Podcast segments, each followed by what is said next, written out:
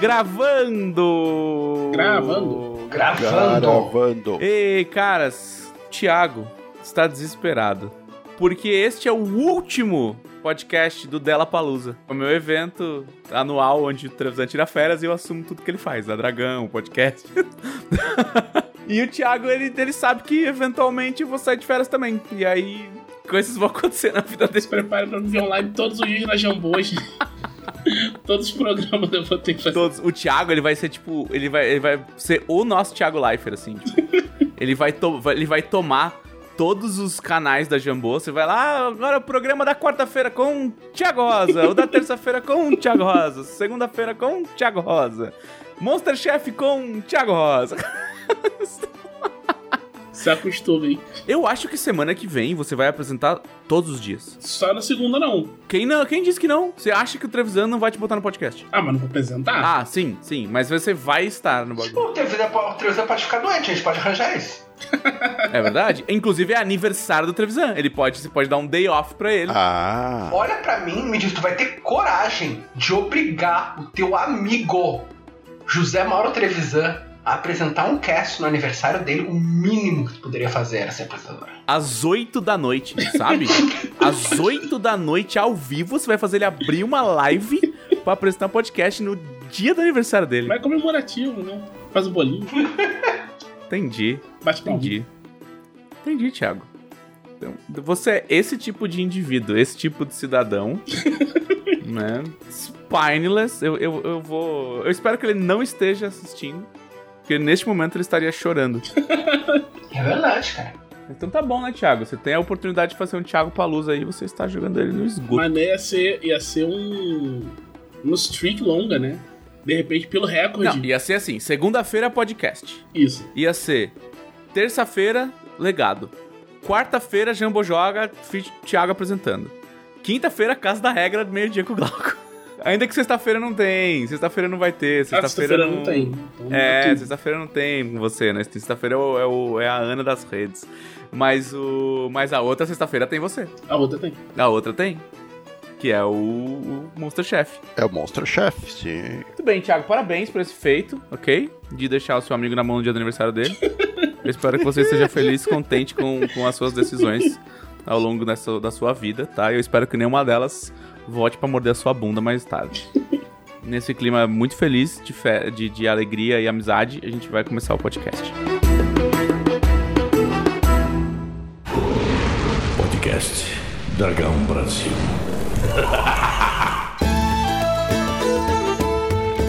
Olá! Este é o podcast da Dragão Brasil, a maior revista de RPG e cultura nerd do país. Ei! Cadê meu E? É isso. Essa, vocês estavam com saudade Eu disso. tô, né? tô, tô revivendo velhos clássicos. Sabe? Eu sempre fazia dublagem do Trevisan, fazendo a maior revista de RPG e cultura nerd do país. E fazia. Ah! Ah, é verdade. No lugar do E. Eu estou aqui com Leonel Caldela. É é um prazer estar aqui de volta. Depois de anos Ano, que eu, eu não era convidado. Eu queria participar, eu pedia. A televisão falava, vai a merda. Tu nunca mais participa do meu podcast. Daí precisou ter o Della Palusa pra eu ser convidado de novo. É isso. É o nosso card de encerramento. Exatamente. Eu também estou aqui com o maravilhoso Marcelo Casaro. Hoje sim, hoje sim. Olha que comigo acontecia coisa parecida, porque por algum motivo misterioso, enquanto José Mal Trevisan é o editor da Dragão Brasil, eu nunca estou no podcast. Isso nunca Tô sentindo, tô acontece. sentindo uma, uma... Existe algum plano, existe algum poder por trás do trono aí que me mantém afastado da- da- das, das, das mídias, dos, dos veículos modernos? Eu só fico nas co- na coisa impressa. Então agora eu voltei, agora, agora eu, eu apareci e por algum motivo esquisito, quando o, o Mortal Vision voltar no mês que vem, eu vou desaparecer. Vocês vão ver só. Vocês vão- Vocês nunca foram vistos no mesmo lugar ao mesmo tempo. É. Na verdade, Tormenta é escrito por uma única pessoa. E ela usa múltiplos pseudônimos. Bom, uma coisa que infelizmente foi revelado já em 2006 é que o Kasparov escreveu O Inimigo do Mundo.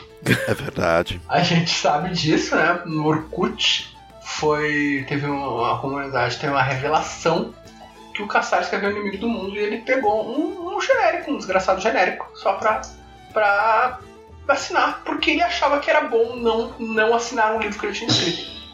Entendi. Ele teria fugido das críticas. Aham, exato. Entendi. Você, você é um ator contratado, então.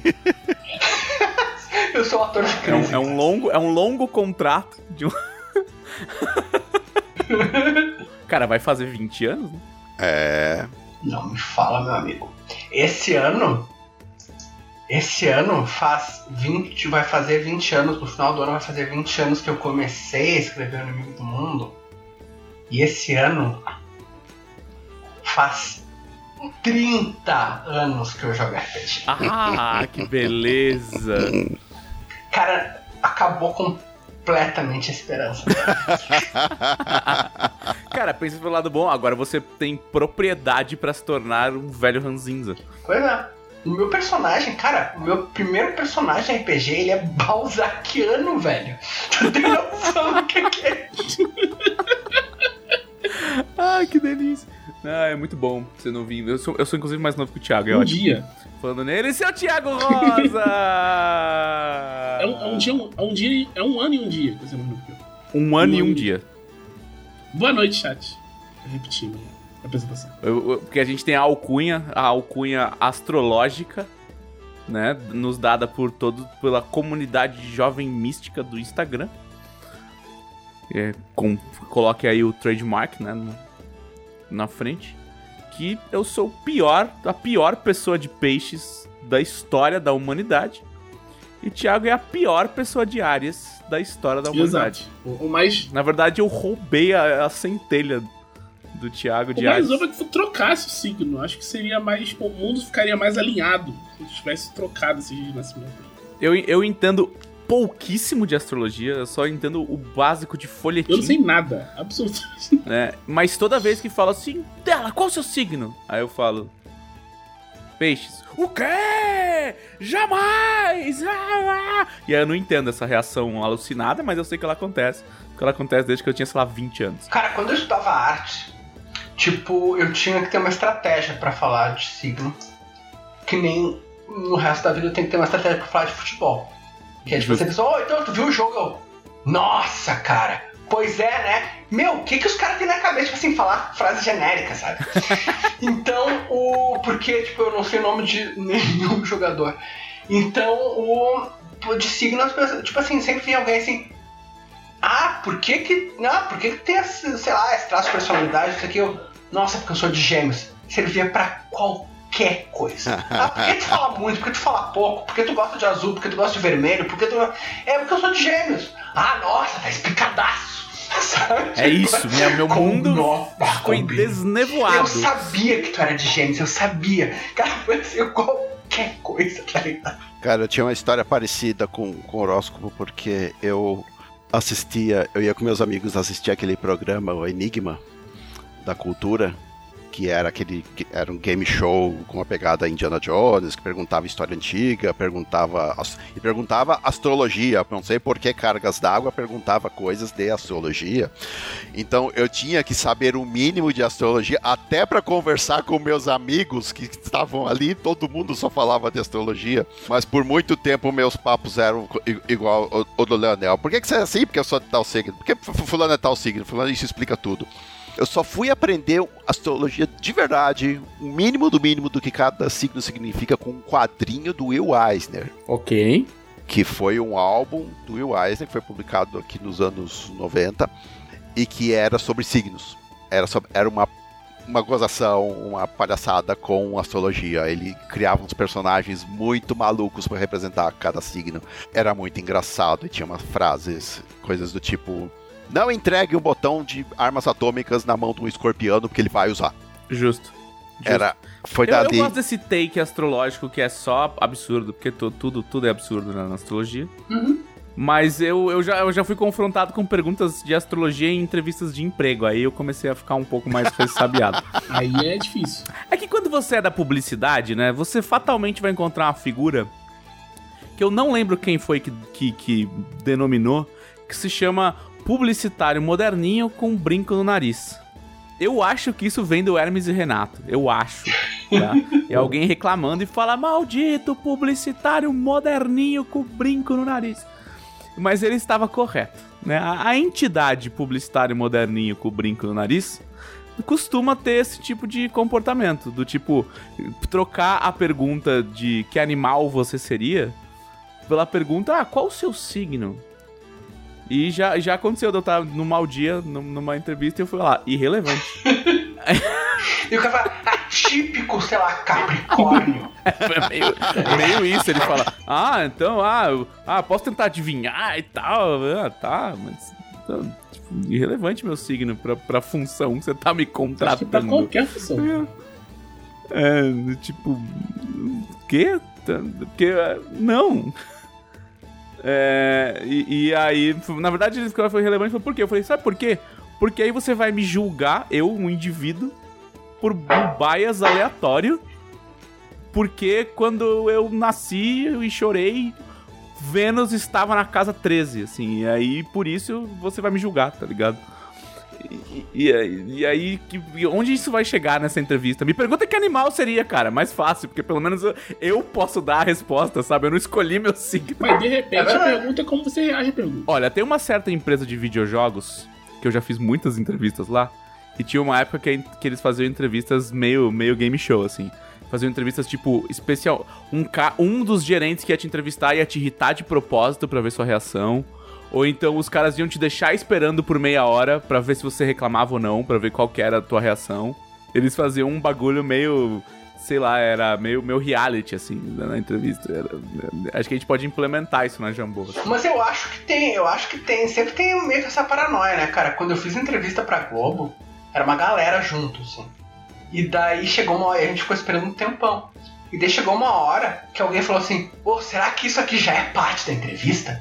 Será que eles estão vendo como é que a gente. como é que a gente pode trabalhar em equipe? E daí, cara, de verdade as pessoas começaram a conversar umas com as outras para provar que elas sabiam, tipo, se entrosar. Porque elas achavam que estavam sendo vigiadas. Talvez tivesse, eu nunca vou saber a resposta, não. Talvez. Cara, rolou no, sei lá, 2010, assim, um movimento tipo. Vamos fazer coisas é, revolucionárias em entrevistas né? E aí rolava, rolava essas bagagens, tipo, vamos falar que signo você é. Ou então, sei lá, falava assim, escreva um texto para você mesmo daqui cinco anos. e eu falava, mano, não, eu não, eu não. Eu tenho 20 minutos, tá ligado? Que escreva um texto para mim daqui cinco anos. Você tá doido, cara? Sabe? É, tipo. É, é, ó, gostei, eu gostei. Gostei de uma pessoa do chat que falou. A, a, a Lina Maria Gonçalves falou. Dela deve, deve ter ascendente em Ares. Sim, se eu fosse escolher um ascendente, certamente seria um deus da guerra.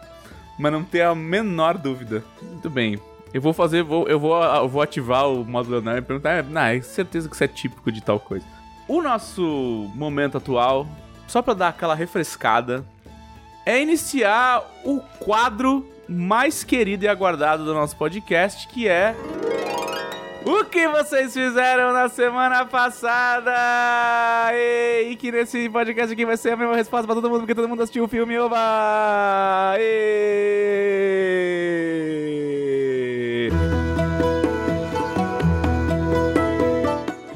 Por ordem de última participação, Thiago Rosa. então, eu vi um filme no fim de semana chamado Eterno. Esse foi meu, meu fim de semana. É, teve, eu, eu, tive uma realização também. Eu, eu, percebi uma coisa. Eu tive que aceitar uma verdade sobre é, o meu papel no meu relacionamento no fim de semana. percebi que eu sou a dona de casa aqui. Justo. Porque vieram umas, umas amigas da, da Clarice ver uma coisa de trabalho. Aí estavam aqui na sala, então não sei o que. Eu desci pra levar o lixo. Quando eu voltei, eu tinha arrumado a casa inteira, menos o quarto. O quarto estava tudo zoneado. Quando eu voltei, eles tinham entrado no quarto pra tipo, procurar o gato. Eu fiquei, Clarice, como você tá botando as pessoas aqui dentro desse quarto tudo bagunçado e tal? E na hora eu pensei, eu vi minha mãe falando isso, tá ligado? Eu me vi no lugar da minha mãe e pensei, o, o que eu me tornei? É horrível quando isso acontece. Um beijo pra minha O mãe. que, que as pessoas vão pensar? Cara, vai chegar, vai chegar isso pra todo mundo. Inclusive, eu, eu acredito que isso seja uma maldição lançada por pais e mães, assim, sabe? O meu pai, ele verbalizava essa maldição. Ele verbalizava duas maldições, né? Ele, ele, ele ainda verbaliza algumas delas, porque ainda não aconteceu, mas um ele fala assim: uma maldição que ele fala é quando você for mais velho, você vai entender. E essa maldição é, é inescapável, né?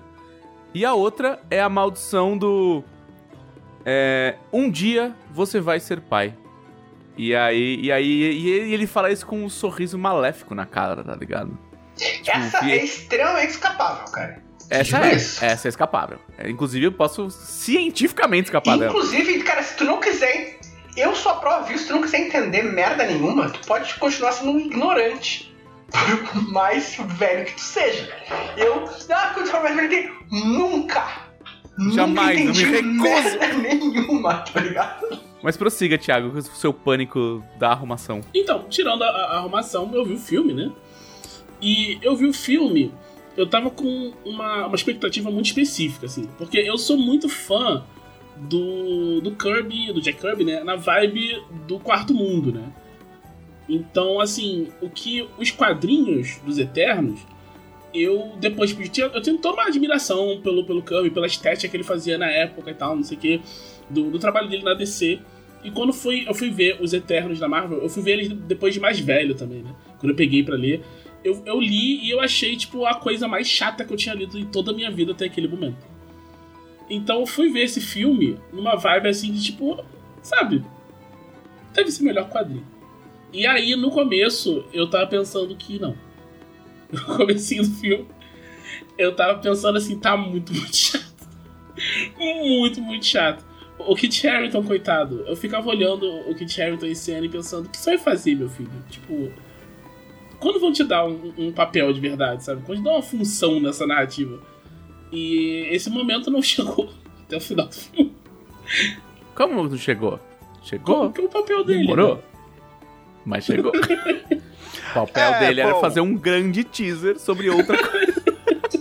É, Ainda é. assim, é um papel. E, mas, assim, tirando isso, tirando esse, sei lá, o primeiro ato, que eu acho que se arrasta muito, é, ele é muito picotado. Tipo, isso, isso nem é uma impressão minha, porque eu não tenho esse know-how pra saber quando o filme é picotado. Mas a minha namorada fez rádio TV, então ela vive reclamando o tempo inteiro, que era muito corte, tipo, nunca parava tempo suficiente numa cena pra você poder se importar com o que estava acontecendo, cortava até, tipo, no meio de uma fala do personagem, cortava pra um outro ângulo. E era muito, muito, muito cortado. E depois que ela me falou, eu comecei a perceber isso. Desculpa. Depois que ela falou, eu percebi e começou a me incomodar muito. Porque era realmente muito picotado. E isso meio que para no... quando tipo, começa o segundo ato do filme. E aí o filme vai melhorando. Mas ah, esse comecinho do filme eu achei bem. bem ruimzinho. Al- Algo mais a acrescentar? Assim, a gente vai dar muitas voltas. Deixa eu ver. Mas vamos, vamos, vamos para impressões iniciais. Então, finalize a sua impressão inicial. É, eu gostei muito de alguns personagens. A Macari, eu gostei muito da. Da apresentação dela, tipo, do, do lance daquela gente representatividade, né? Porque como papel no filme ela faz pouca coisa. Eu não entendi muito por que a Cersei é a protagonista. Porque. é, parece meio que colocam ela nesse. nesse lugar, justamente porque a- o, o, o motivo pra ela ser, né, que é se importar com os humanos, vem nesse começo do filme, que é muito picotado. E a, a parte que, você, que ela mostra, "Ah, olha só, ela se importa mais com as pessoas, você não vê direito. A gente fazer um flashback de novo no final, pra se lembrar que, ah, olha só, ela se importa com pessoas, sabe? Então, eu achei meio. meio meia essa parte. Mas eu, eu gosto muito do. da Macari, eu gosto do Fastos, eu gostei do. os- as roupas todas, o, o jeito como eles fizeram o, o visual pra, tipo, trazer essa, essa vibe do Kirby, en- encaixar como no MCU, eu achei bem, bem bacana, assim. Os, os efeitos eu, eu gostei. Eu não gosto. Eu, eu, tenho, eu sou chato de, de coisa de, de, de nível de poder, achar que tem que ser, tipo, minimamente consistente. E me incomoda como o, o, o Icaris, uma hora é tipo Superman e outra hora não, sabe? O Ultron era tipo um cara normal que você dá um soco nele e cai no. Isso me incomoda muito, mas é uma coisa comum do MCU e eu só vou aceitar. É assim com Homem-Aranha também. Eu só. Não dá pra, pra discutir muito com isso. Eu só, você tem que aceitar, é parte da experiência. Muito bem. Mas é, essas foram as coisas que eu gostei que eu não gostei, eu acho, no geral. Senhor Marcelo Cassaro, o que, que o senhor fez essa semana? Eu. Ah, essa semana, semana passada, eu já não sei mais. Eu não, eu não tô acostumado com o podcast dessa re- recapitulação da, da, da, da semana anterior. Mas o que eu tenho feito agora, nas últimas semanas, que, que são recesso lá da Maurício de Souza, e não tem Mônica Jovem, não tem Chico Moço, não tem nada pra fazer, então. E os outros estão descansando, eu estou fazendo coisas da, da Jambô, estou fazendo coisas de Tormenta adiantando o, o- o Ameaças de Arton, voltando a botar os bichinhos lá no- no- no- no- nos docks. Eles aguardam, eles estão espreitando lá no drive, es- esperando que a, jogar as, colocar as garras em cima do dela, que vai ter que fazer essas fichas tudo. Tá, tá, tá, tá, tá frito, tá danado. E tocando o 3DT, 3DT, o, o, o 3DT Victory que tá chegando por aí, que deve. Ah, não, isso eu posso falar muita coisa. É, tem, tem segredos, tem segredos. Mas tá andando. E. O que mais da Jumbo? Ah, 20 Deuses álbum volume 3. Sim, porque já vai começar o desenho. Esse sai rapidinho, não vai demorar mais 8, 9 anos entre um álbum e outro. Não, esse sai, sai este ano. Aí eu fico correndo atrás dessas coisinhas enquanto ah, a Mônica não volta. E nos intervalos fico assistindo. Eu assisti Cobra Kai. Assisti Cobra Kai, eu gostei. Cobra Kai, Cobra Kai é divertidinho. Cobra Kai é ótimo, melhor novela que já saiu na Cobra. Kai é bem divertido. Eu gostei de- dessa malhação também. Sim, é bem, é bem malhação. Eu gosto menos da parte de malhação da molecadinha e gosto dos velhos tretando. Ah, sim, a parte vai é muito boa, mano. Muito bom. Cobra Kai me dá muita raiva porque o, o Daniel, Daniel Russo foi para Okinawa e a minha viagem para Okinawa foi cancelada por causa da pandemia. Ixi. Maldito. Mal- Desgramento. Entra pro, entra pro, pro, pro Cobra Kai e bate nele. É verdade. É, perfeito. É uma, ma- é uma, é uma maneira. E, e o filme dos Eternos, esse sim. Eu queria ter visto esse filme no cinema, tava com muita vontade, mas ainda tava naquela época. Ah, cinema tá meio perigoso, cinema tá meio. Tá, tá, tá meio esquisito assistir coisas no cinema. ah, aquela preguiça de sair de casa que eu adquiri também com a pandemia, agora tá complicado. Acabei não assistindo no cinema, queria muito ter visto. Entrou no Disney, assisti acho que uns dois ou três dias depois que entrou na, na Disney. Gostei, gostei bastante. Eu não, eu quase não, meu conhecimento de Eternos dos quadrinhos era quase zero. Acho que nunca li um quadrinho só dos Eternos, só, só conheci os Eternos perifericamente, assim, de outras histórias, de aparecer o Star Fox nos Vingadores e pe- pelas beiradas mesmo. Sabia da existência, sabia da, da pegada das histórias, que era um- uma coisa mais cósmica. É, mas nunca li de fato as histórias dos Eternos, então não tinha muitas expectativas do, do filme. O que eu sabia dos personagens eu vi de youtubers por aí, de pessoal que já estava comentando o, o filme, comentando os quadrinhos, aprendi um pouco dos quadrinhos. Gostei, gostei bastante do filme. Vi o pessoal, ai, parece um filme da DC, ele é, ele é todo sério, ele é todo. Ok, ele não parece os outros filmes da Marvel, ele não tem gente com cores primárias vo- voando e explodindo tudo, tem, explodindo tudo, mas ele não é tão viçoso, colorido, quadrinho como os outros filmes da Marvel. Ele é mais, ele é mais sóbrio, sim. Gostei muito da estética, como o Thiago falou, que remete ao traço do, do Kirby. Achei isso genial. Via, via as coisas do Kirby, aquelas bolas, aquelas, aquelas máquinas estranhas que ele desenhava. Eu via na- na- nos poderes deles, na nave deles. Aquelas, aquela estética com as linhas douradas que, todo, que cada um tem um poder diferente, mas tudo combina, tudo é tudo parecido, tudo da mesma fonte. Achei ótimo. Os, os uniformes também, é, gostei bastante da parte visual. Ah, gostei dos personagens, eu não conheci os personagens do quadrinho, então não, não tinha por que me sentir ofendido se eles estão diferentes, se eles não, não têm a mesma etnia ou não têm a mesma. O mesmo sexo, ou mesmo o que quer que seja. Pra mim, achei os personagens interessantes, consegui identificar facilmente quem, quem era quem. Tinha cada um com seu poderzinho, cada um com seu papel, cada um com a sua etnia, cada um com seu. É, é, é um filme de, de fácil entendimento, gostei. Ah, diferente do Thiago, eu achei que a Cersei, sim, desde o começo ela dava muitos sinais de, de, de se importar com a comunidade, de, ter, de, de, ela ser a protagonista. Ela dava aula, ela, ela é, ensinava as criancinhas a plantar lá na Babilônia, depois ela salvava as crianças na, na, na classe de arqueologia, ou o que quer que seja que ela estava ensinando na, na, escola durante o terremoto. Eu vi muitos sinais de sim que ela era a Eterna que se importava mais com as pessoas. Ela foi a primeira a dar a ferramenta pro, pro, pro menininho lá sim, também, né? Foi a primeira a interferir a, diretamente. A adaga, assim. verdade. Então, para mim, ficou muito claro que ela seria meio que a, a protagonista. Achei que cada um ficou.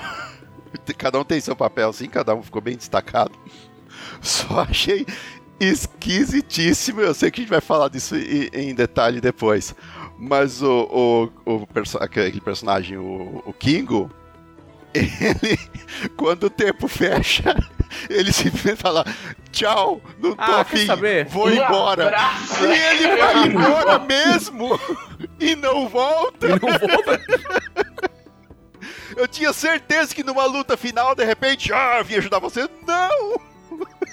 E o ator foi o que mais preparou pro papel, né? Eu lembro que ele era um cara, tipo, até meio franzino, ele malhou horrores, chegou rasgadaço lá. ah, é? E depois, não, não, não voltar não. Não quero. Sem cena de ação pra mim. Ah, ele tem uma, uma, luta maneira na florestinha lá, mas é, é isso, assim. Na hora do vamos ver, na hora do pampeiro mesmo, ele, ah, quer saber? Nada a ver isso aí. Tchau. Não, a gente fala mais depois, vou passar logo pro, pro Leonel. Mas sim, gostei bastante do filme, mas que tem umas escorregadas de roteiro esquisitíssimas. Tem! Bem. Então, seu Leonel Caldela, o que você fez nos últimos Ions? Então, eu vou falar como é o nosso dever Uh, vou falar do Eternos, mas eu tenho, eu fiz uma coisa muito, muito importante nessa última é. semana. Hum. Inclusive tem uma história que envolve um dos participantes desse podcast. O a gente está falando no, no Twitter ontem, domingo, eu e a Emília estamos falando que a gente se mudou. E não só nós nos mudamos na semana passada, eu e a Emília saímos de Porto Alegre e nos mudamos para São Paulo, de vez.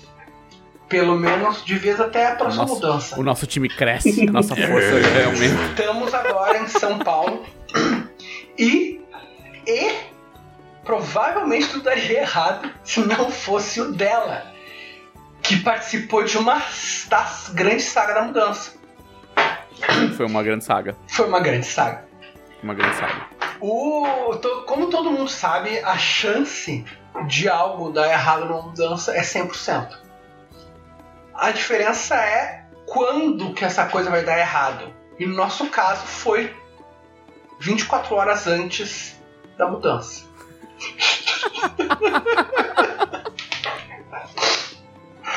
o, a gente, para começar, eu queria, queria situar a galera assim, né? Em outubro outubro de 2021, a Emília estava aqui, tava aqui em São Paulo, uh, uma viagem, ela me ligou e falou assim: "Tá, seguinte, a gente tem que se mudar para São Paulo". E eu, vamos. Então vamos nos mudar para São Paulo. Então tá Beleza. Você chegou com essa veemência assim, pá, vou nem perguntar. Três meses a gente entra a decisão e a gente tá aqui. É isso. Daí, o, foi nossa, o planejamento deu tudo certo. Foi tudo, foi tudo perfeito. Só que a gente estava em Porto Alegre. E a gente primeiro mandou a nossa mudança e alguns dias depois a gente ia vir para cá, porque a gente ia ficar pintando o nosso apartamento em Porto Alegre. E tinha uma pessoa da nossa família aqui que viria pegar a mudança. E daí, faltando 24, um pouco menos de 24 horas, essa pessoa falou: então, nem vou poder. Deu um problema. Então, tá, não vou poder pegar, não vou poder receber a mudança de vocês, tá? Um abraço. Valeu, valeu, falou, valeu. Meteu um Kingo em você. Ah, não, mole. Eu vou fazer aqui uma dancinha de Bollywood e depois pra batalha final, um abraço, tá ligado? E daí, a gente, puta que pariu, mas a Emily assim, não, não tem problema. Eu já deixei um backup, tem um amigo meu aqui de São Paulo que ele já se ofereceu para receber a mudança e a gente, então eu só pedi para ele. Daí realmente ela pediu pra ele. Ah, infelizmente ele teve que ir de emergência para o Mato Grosso do Sul. Um pouco longe. Então, assim, não tinha como. Então, faltando, digamos assim, umas 16 horas para chegar à mudança, eu mandei. Eu, eu assim, cara, para quem eu posso pedir? E olho aquele nome no meu, no meu WhatsApp: Felipe Delacorte. Eu, No- nome de gente confiável e tal. e eu, cara, foda, vou mandar uma mensagem pro dela. E daí eu percebi: esse número do dela é o antigo. É, né, não, foi muito bom, porque você mandou uma mensagem tipo, cara, tipo, você não me respondia há semanas, eu achei que você tava só, sei lá, ocupado. E daí o dela, por acaso, dela assim: Olha, não, vai poder fazer a coluna da Dragão Brasil esse mês? E eu, puta que pariu, tu mudou de número, só chega aquele, aquele WhatsApp do número tá ligado? Eu, dela, pelo amor de Deus, cara, tu tem que receber essa mudança. E para o mérito dela, sim, ele foi, veio aqui receber a mudança. E digo, às vezes, às vezes, tudo que você precisa é um dela, um espírito do signo de Ares na sua vida. Porque, sim, a Emília é advogada, professora universitária e eu sou escritor. Metade da nossa mudança é livro. Era, era umas. que tinha 70 e poucas caixas, né? Uhum, 75 caixas, Umas 15 eram livro, provavelmente. mais. Acho que de 20 a 25 era um livro. E livro de direito, eles costumam custar um pouco mais de 500 reais cada um. Quando a mudança chegou aqui, o dela veio me mandando, ah, mandando as fotos que Leonel, chegou uma caixa assim, cara. Uma caixa encharcada. Dele abriu e era, e era uma caixa de livros de direito da Emília. Inutilizados. Cara, foi uma cena muito boa na minha vida, porque assim, tava tudo bem, assim, sabe? Ah, a galera mó solista no, no, no, no prédio, os porteiros mó de boa, o zelador super gente fina. a- As, as tiazinhas de cabelo de poodle passando com seus microcães, assim, julgando de longe. Foi susto, assim, sabe? É, e o. E os caras que estavam descarregando o caminhão, eles eram gente boa, assim, tipo. Não, "Pô, o e- pessoal era muito legal. é, põe pra cá, põe pra lá, tal, não, tira tudo daqui, tira tudo dali, tarará, e o e começou a chover uma hora, porque toda tarde em São Paulo, a partir de dezembro, chove. E aí o galera correu, encostou as caixas no, no beiradinha, tal, pra tirar, colocou as caixas pra dentro do prédio, o próprio zelador fez, não, pode encher o hall do elevador de caixa ali, não tem problema, a gente já avisou que vai mudar e tal. Não, então beleza. Então, assim, só que não foi um- uma chuva diluviana, tá ligado? Foi uma chuva. Uma chuva. E a caixa, ela chegou esmilinguindo. tipo, não, foi muito louco porque eu tava tipo, ah, caixa, caixa essa aqui subiu foi a 18, essa aqui foi a 19, a 23, que o Leonardo fez uma planilha, né, de quantidade de caixas. E aí os caras subiram, sem sacanagem, cara. Eles saíram, eles entraram no apartamento, dois caras carregando uma caixa, com a caixa sem a tampa. Sem a tampa e as coisas caindo pra fora da caixa, assim, ó. Tava tipo Last of Us, assim. Tá, não, tava, tava, tava. E, a- e aí eu falei assim: o que aconteceu com essa caixa? E aí os caras podiam falar várias coisas. Eles podiam falar: putz, cara, molhou. Putz, cara, pegamos um temporal gigantesco em Santa Catarina, que eles realmente pegaram, depois eu conversei com eles, pegaram mesmo.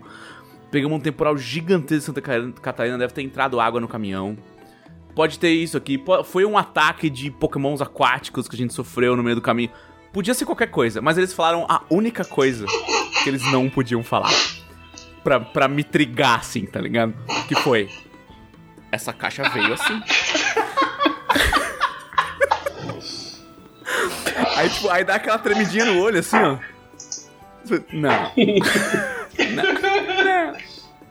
Não. Não. Aí eu só, tipo. Aham. Papai, Leonel, o bagulho aqui. Cara, eu sei que assim, dela não só fez, o, fez a mão de receber as caixas, ele fez a mão de brigar tudo que tinha que ser brigado.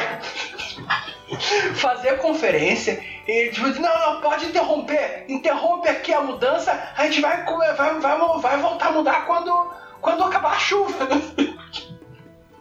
Não, parei, fiz os caras sentar por meia hora, cara. Apertou a chuva, falei, paga negativo, não vai tirar mais nada daquele caminhão, cara, vocês são doidos. Sofá, os caras querendo tirar um sofá do caminhão no meio da chuva. É, realmente não, não tinha como. Mas assim, no final, ah, parecia que tudo ia dar muito errado, porque a caixa do piano, do piano digital estava molhada. E a primeira caixa de livros de direito estava encharcada. E foram as duas únicas que molharam. É, e, e o piano digital realmente não chegou a ser danificado, foi só, só molhou um pouquinho por fora o papelão. E a caixa de aqueles livros realmente foram foram danificados, né, foram utilizados. Mas a sorte foi livros de direito tu consegue procurar no catálogo e ver o preço. Se fosse uma porcaria de um quadrinho de 1987, tu- eu nunca ia ter conseguido provar pra essa galera quanto que isso Uhum. vale. Então o que a gente fez foi mandamos a relação do ah, isso aqui isso aqui danificou tal, tal XYZ custou tanto. E pra minha surpresa aconteceu a coisa mais inacreditável possível. O dono da, da loja da empresa de mudança falou: Não, perfeito, realmente teve um problema, nós vamos arcar com esses custos, ficou tudo bem, espero que não tenha tido mais nenhum problema. E a gente. What? Deu tudo certo? Como assim? Que bruxaria é essa? Eu acho, acho que em parte, pelo menos, foi o teste intimidate do Del. Deu, foi meu bônus de ajuda. É verdade. Mas enfim, sim, eu, domingo chegamos aqui. ah, domingo não ontem, né? Semana passada. E sete dias depois a gente já tava com a- as caixas totalmente desembaladas e o apartamento montado. Estamos, somos residência agora de São Paulo. Oficialmente, a única coisa que eu não tenho é luz direito no meu escritório, por isso que quem tá vendo ao vivo tá vendo essa iluminação de bosta. O, Mas o mais legal, o mais legal foi que cara vocês fizeram quando vocês viram que um dos quartos tinha um adesivo do Relâmpago Marquinhos colado no lustre.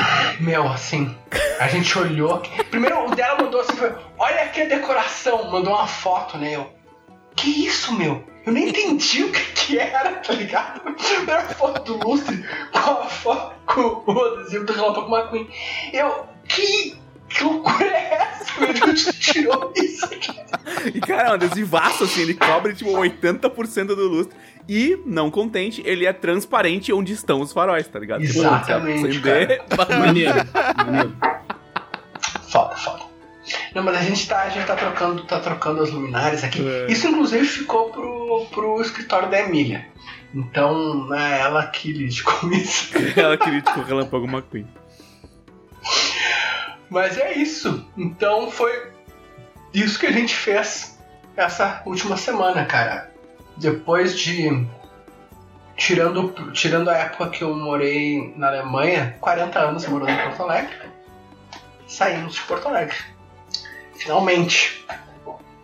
E eu vi o Eternos, cara. A gente viu Eternos ontem, foi foda. Bem legal o filme, gostei. Bacana, diferente. E, e principalmente eu gostei porque as pessoas não gostaram. Não, tô brincando, O eu curti de sabor. eu tô brincando, curti de verdade, cara. O, o, o Cassaro falou, né, que é um, um filme mais sóbrio e tal. Realmente é um filme que ele não tem aquele humor Marvel, né? De, de pá, tem uma cena de luz e de repente os personagens param. Hey, that happened. Realmente, isso não tem, né? É uma coisa. Mas eu curti, cara, que é um filme que, a, a exemplo dos filmes da Marvel, tu consegue entender exatamente o que tá acontecendo. Cada personagem tem uma cor, o que é extremamente importante para um negócio que os personagens são icônicos, assim. Os personagens são bem distintos, bem diferentes.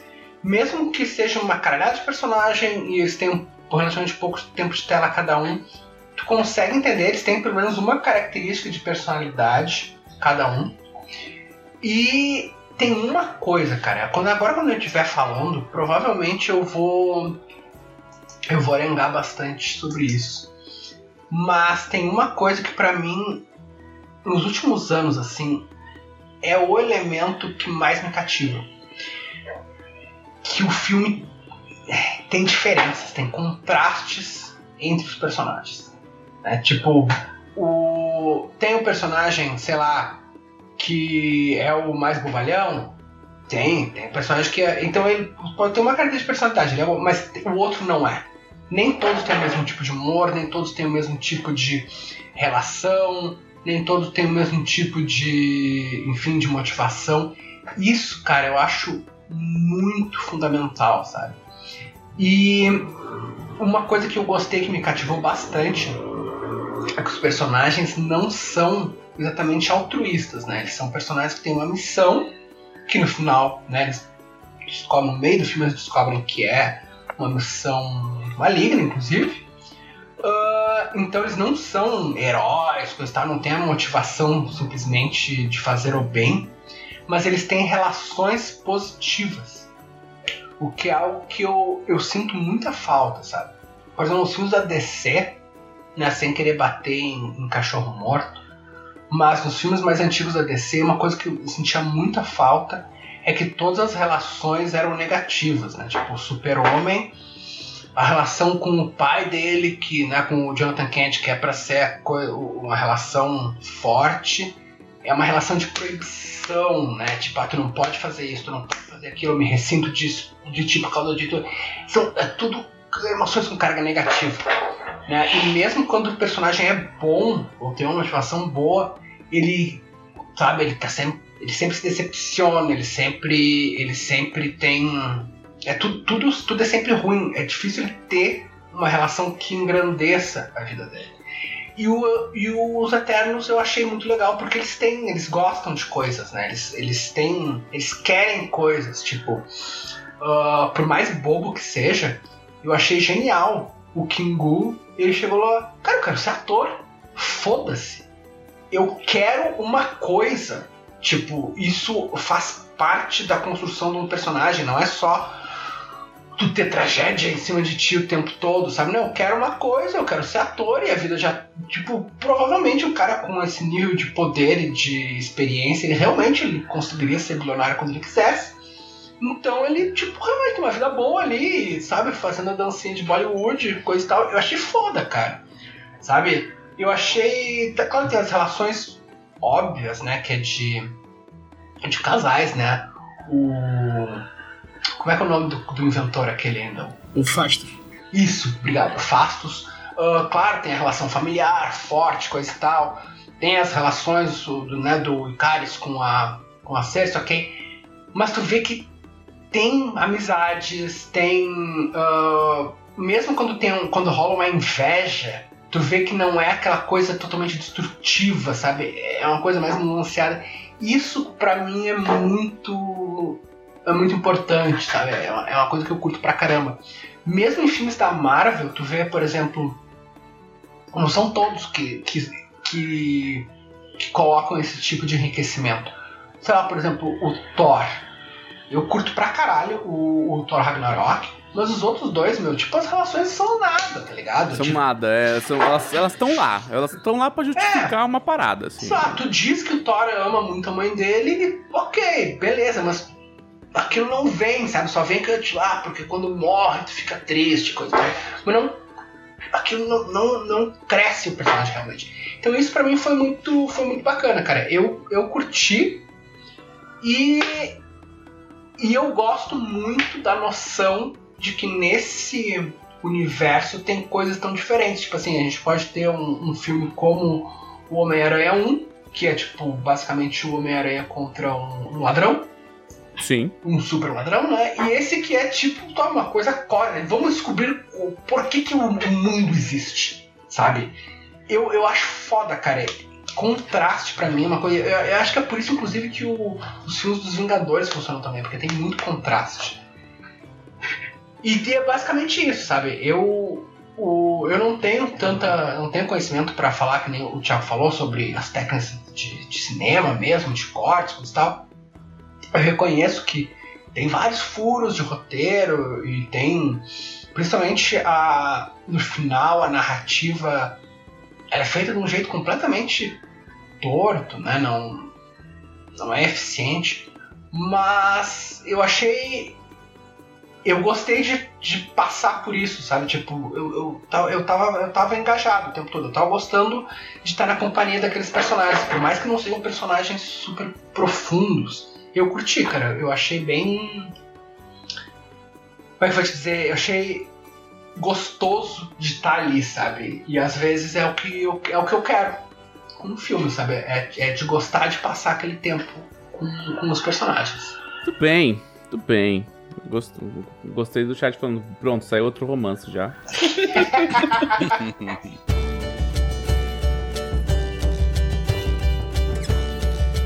Bom, na minha semana, eu apresentei quase todas as coisas da Jambô nesse canal. E eu finalmente encontrei um jogo pra chamar de meu, que eu estou engajado, porque eu não ficava mais de 3 horas engajado no, no videogame com absolutamente nada.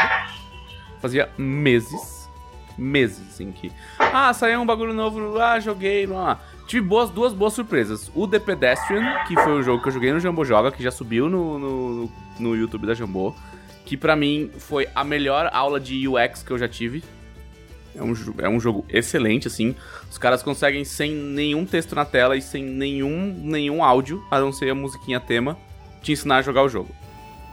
E o jogo só vai. E eu comecei a contragosto jogar Gear Tactics. Que, que que é isso? Então, eu nunca tinha jogado Gears of War. Ah, é de Gears of War? É, eu nunca tinha jogado Gears of War porque eu nunca tive um Xbox. O Xbox Series X é o meu primeiro Xbox. Assim, eu sempre tive PC e PlayStation. Eu escolhi o Xbox nessa geração nova por motivos. E. E eu não tinha, eu tenho zero contato com Gears of War. Zero. E eu nunca, e nunca foi uma franquia que me chamou a atenção porque é um bando de brutiliço ali. America Freedom, sabe? Tipo, é, dando tiro em, em intraterrenos, né? Não são extraterrestres, são intraterrestres. Tipo, o povo topeira do chão. E é isso. Ah, olha lá o cara com o bíceps do tamanho do, do crânio dele serrando um, um, um, um- um monstro com uma serra elétrica que também é uma baioneta. Posso, Sabe? posso te interromper rapidinho, só pra lembrar do momento de ódio muito gratuito que um professor meu tinha? Ok. Eu fiz. Eu não terminei, né, mas eu comecei a fazer game design na Estácio. Eu tinha um professor de, de narrative design que ele falou uma vez, tipo, tava mencionando outros jogos, tá, não sei o que. Ele falou, tá vendo? É por isso. Ele mostrou um- um- uma intro de um Gears of War. Ele falou, tá vendo? É por isso que tem que estudar, pra não fazer isso aí. Depois eu fiquei Uau! muito chocado. Eu não eu discordo dele, acho que não tem nada de errado no Gears of War, mas é, o ódio dele era tão pungente, sabe? que ficou marcado até hoje. Era contaminante, assim. Sim. Ah, mas assim, eu tinha zero, assim como eu tinha zero experiência com Halo, eu tinha zero experiência com Gears. Foi engraçado jogar Halo, e aí, de novo, eu digo, vocês reclamam demais do lore de Destiny, porque o de Halo é muito pior. Mas a. mas o Gears eu tinha. Cara, tá, eu sei que era um soldadão bru- brutão, com umas armaduronas gigantes, uns, uns rifles com serra elétrica, dando tiro e no, nos, nos bichos. Ok, nos bichos igualmente brutalhão também. E aí, ok, assim, tá bom, legal. E o, o Gears Tactics é feito por uma das empresas que fez um do Gears. Se eu não me engano, ela fez Gears 4 ou 5, sei lá. Então é muito difícil um, um estúdio que fez um shooter malucão, tiroteio, explosão, tal, não sei o quê, parar e fazer um jogo tático, sabe? Você já fica meio. "Hum", E ele te larga no meio da história. É do tipo. A, a história é meio. Ah, a gente tá perdendo a guerra contra os camarões, que eles chamam, por algum motivo, eles chamam de camarões na tradução, não sei. Os bichos não parecem camarões, eles parecem uns, uns répteis, assim, sei lá. O americano sabe o que é camarão, o americano não sabe o que é camarão. É, chama locuste, na verdade, né? Eu acho que eles traduziram como camarão meio, meio sei lá. Assim, eu, eu, eu tenho opiniões sobre o negócio que é Locus e traduz como camarão. É, Pois é. então. É, então. E aí, é, os, os Locust lá, os Locust, não sei o que, papipi, popopó. E aí eles estão perdendo, e aí o presidente dos Estados Unidos manda disparar os lasers orbitais com, na- nas próprias cidades para destruir os, os, os caras. Porque eles estão perdendo mesmo, então dane-se. E aí, quando, quando tem isso, um, um cara, cara, é muito, é muito clichê. Um cara, um, bruta, um brutalhão grisalho com uma bela bigoda e um tapa-olho Meu Deus bate na porta de um, de um outro lugar onde tem outro brutalhão com aquela cara de protagonista de filmes dos anos 90, tipo, mandíbula quadrada, barbudo, cara de cansado, mechinha branca no cabelo ah, bem arrumadinho pra cima. Que ele, ele era um grande, um fodalhão ali dos, dos Gears. Porém, ele se aposentou porque ele não gostava de como o presidente fazia as missões, então ele pediu pra ser rebaixado pra oficina que consertava os carros, os equipamentos. E aí esse cara, o cara é, o cara meio careca, grisalho, tipo, cabelinho baixinho, grisalho e bigodão e tapa-olho, que se chama Sid. Claro Sid! que sim. Claro que sim.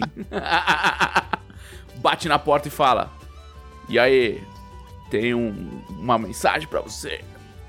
E aí passa um telefone pra ele e aí falam: Olha, você tem que buscar um, uma- um Intel ali, uma inteligência na, no nosso QG lá que já, já caiu. Mas tem que ser você. Ele fica: Não, eu sou apenas um mecânico. Você ligou para o soldado errado. E aí você, não, porque tem que ser você, porque nós sabemos dos seus talentos. E aí a primeira missão você vai e, e acha o, a- o documento, e aí cai os lasers e tal, não sei o quê. E aí no documento diz que eles pegaram um, né, eles pegaram inteligência, assim, né, tiveram lá um, a inteligência dessa, da, da, da galera lá, não é bem a CIA, tal, mas é a inteligência dos Gears ali, a inteligência de guerra, a inteligência militar, descobriu que tem um, um Locuste que é tipo um necromante, assim, meio mago. E, e ele, o nome dele é Kun. E aí, e ele tá, tipo, fazendo experiências com tanto com os próprios Locustes quanto com humanos pra desenvolver soldados melhores e tal. E ele, ele é meio que o líder da invasão e, a- e aí ele fala: "É, é por isso que vocês me queriam aqui, porque vocês sabiam que eu ia caçar esse cara, mas eu não vou, porque eu agora sou apenas um mecânico". E aí você volta pra sua oficina e ela está destruída. E aí ele olha, e é muito louco, porque assim, ele acabou de receber esse documento. E aí ele olha e fala assim: Isso aqui não foram os lasers, não tem marcas de lasers. Isso foi o pessoal do Kun. Agora eu vou me vingar. E aí, e aí começa o bagulho, entendeu? Isso, isso é XCOM. Ô, mas esse Isso aí já é é. Tactics? Esse é o Tactics, esse é, o Tactics. É tipo Gears com XCOM mesmo. É, Isso. o- o- Aí eu fiz assim, uau, isso aqui tá indo a lugares. E aí, só que. só que aí quando teve as missões, a parte tática do jogo, do tipo, não, cada personagem tem uma classe, cada classe usa um tipo de arma específico daquela classe, você só pode mexer nos, nos attachments das armas. Eles têm uma belíssima árvore de talentos pra você buildar a classe do jeito que você quer tal. E ele segue aquele sistema de action points do Divinity. Que você tem, tipo, cada action point pra você é uma, uma distância X, por action point você anda no, no, no negócio. É bem isométrico, a câmera gira todinha. Tipo, é igualzinho brigar no Divinity. Só que você é um americano brutalhão com um rifle, entendeu? Atirando em bichos que saem do chão. Só tem americano, tipo, você não pode ser um estrangeiro. É tudo americano. Ah, pelo menos o É XCOM tudo pode ser estrangeiro. America. E, e assim, é bem Murica do tipo, os, os bonecos todos têm nome, alcunha, entre aspas, sobrenome, assim, sabe? E, e. Só que assim, a história, dane-se. Até, se até quando você embarca no rolê, é filme, filme do Rambo, assim, tipo, Rambo 4, sabe? É quase Expendables, assim, a história. E, e aí você você entende, ah, beleza, me leva aí. Legal. Só que as, as partidas mesmo, elas, elas demoram, tipo, uma hora, uma hora e meia. E ela premia o fato de você ficar, hum, o que eu vou fazer? Não tem, tipo, tempo do turno, não tem? Tipo, o que eu vou fazer? É tático. Quem- Ah, qual, a parece, tu- qual- qual a parece distância do meu lugar? Ah, eu, eles eu têm tô interessado, eu fiquei interessado. É, não, é legal, sabe? E tem um esquema de assim, tem lugares que é meia cobertura, tem lugares que é cobertura inteira. Ele marca pra você onde é meia cobertura, onde é cobertura inteira. Qual é a linha de distância que, tipo, quem tem linha pra cada para cada tiro, pra cada coisa. Tipo, tem um, um comando que é montar tocaia. Então se você não quer atirar, você só monta a Ah, mas tocaia. você já jogou aí- o próprio XCOM? Porque XCOM É, é, tem, XCOM tu- é isso, tem tá tudo descrevendo isso. o Tudo isso que tá falando é, é, tem é XCOM. muito XCOM, é muito XCOM.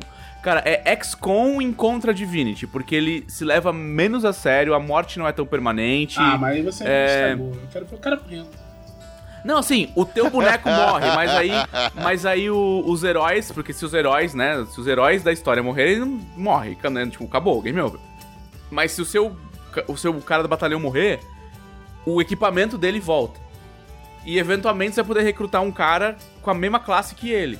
Então você pode montar exatamente as mesmas habilidades, colocar exatamente o mesmo equipamento e é isso aí, sabe? Mas dá pra botar o nome dos seus amigos. Eu, faz... eu adorava fazer isso XCOM. Dá, super dá. Dá pra customizar toda a aparência. Eu botava Toda a aparência, assim. botava tipo, o nome dos meus amigos, morria alguém, de pele, cabelo, boné, nananã, dá pra customizar nome, alcunha. Inclusive ele pede nome, alcunha, sobrenome. Toda vez que você vai customizar o boneco.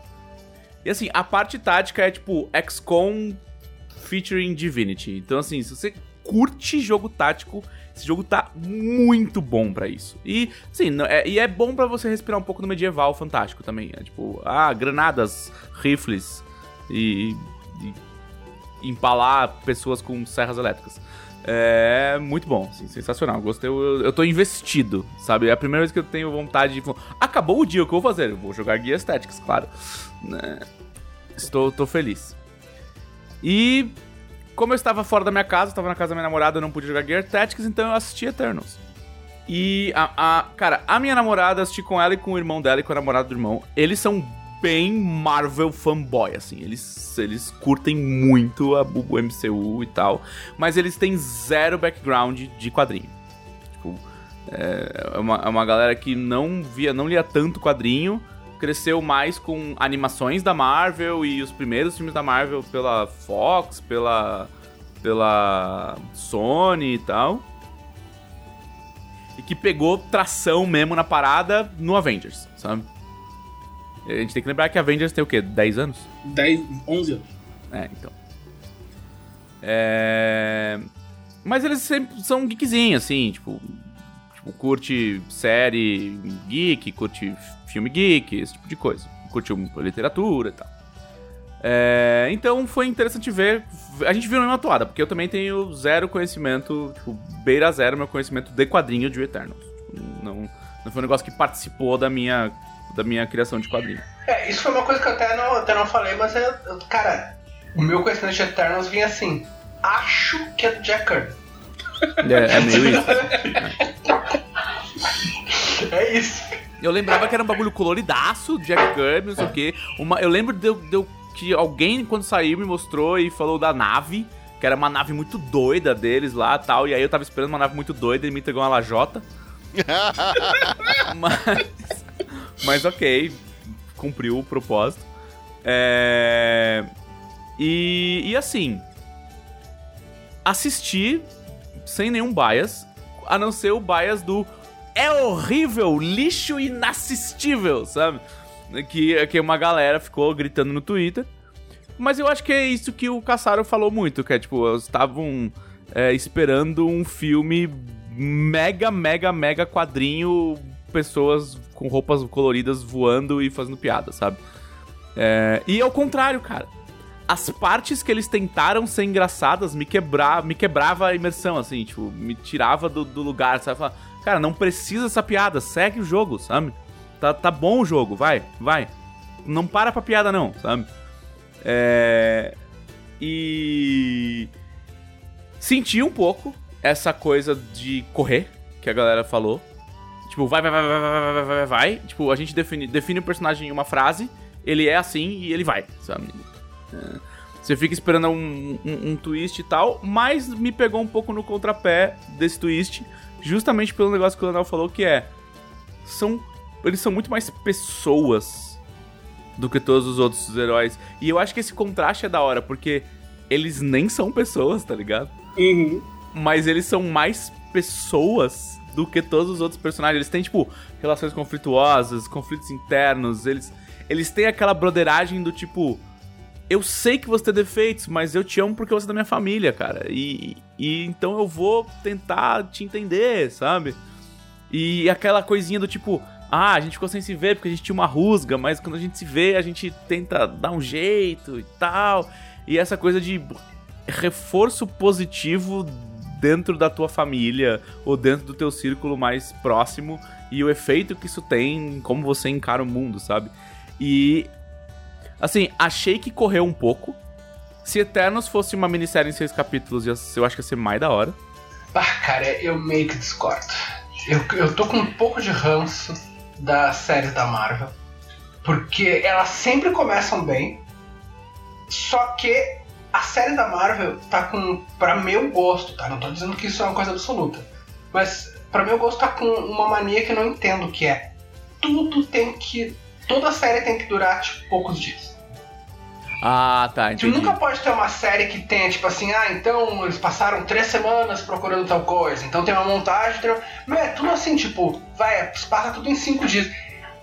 E eu, acho, eu, eu tive a impressão que se isso fosse uma série, eles iam botar mais umas três ou quatro subtramas Tipo, ia ter um casal que ia tentar adotar Sprite e esse casal, é, a gente, eles estavam sendo caçados por um agente secreto. Eu ia inventar alguma merda desse tipo. eu ia enfiar Não, eu, tudo isso, cara. Eu queria a mesma trama. Ou, e talvez um pouquinho mais, assim, do tipo, ah, vamos um, um episódio inteiro deles na Mesopotâmia, para entender como é que foi o primeiro contato. Uhum. Vamos um episódio inteiro deles na Babilônia para ver a, o impacto deles na formação da cultura humana, sabe? Ah, vamos um episódio inteiro deles se espalhando ali pelo, pelos anos mil, entre 1300 e 1500 que eles começaram aquela coisa de vamos sair da Europa e vamos ver outros, outras então, paradas. Aí sabe? eu, vou, aí eu vou concordar com dela. Eu acho que funcionaria esse esquema de. de como, como foi feito o WandaVision, que tinha episódios bem marcados por cada década de, de, TV. Se fosse, se fosse uma série com salto, com esses saltos históricos, eu tô falando isso essa por coincidência, essa semana eu comecei a ler, depois de um atraso de, de 30 anos, comecei a ler Fundação do Isaac Asimov. Porque Fundação, eu li quase, praticamente tudo do Asimov, mas não tinha lido Fundação, porque quando eu li, eu achei chato. Na primeira vez que eu comecei, achei um livro muito chato. Eu tinha 18 anos, então eu tinha que achar chato mesmo. Agora eu peguei, agora eu peguei uma edição, essa edição bonita, gigante, todos os livros num volume só da, da Aleph. Falei, agora vai. Tô lendo. E, e, é isso, cada capítulo pula 30 anos, 50 anos, tantos anos com outros personagens, os primeiros já morreram e, e funciona. E é uma história bacana, tô, tô curtindo muito. E acho que funcionaria com Eternos também, se você pegasse os personagens e desse altos pulos, Babilônia, e depois pulando até chegar nos. Aí, claro, ia parar como WandaVision, ia juntar vários episódios depois, na época atual, para resolver a treta toda.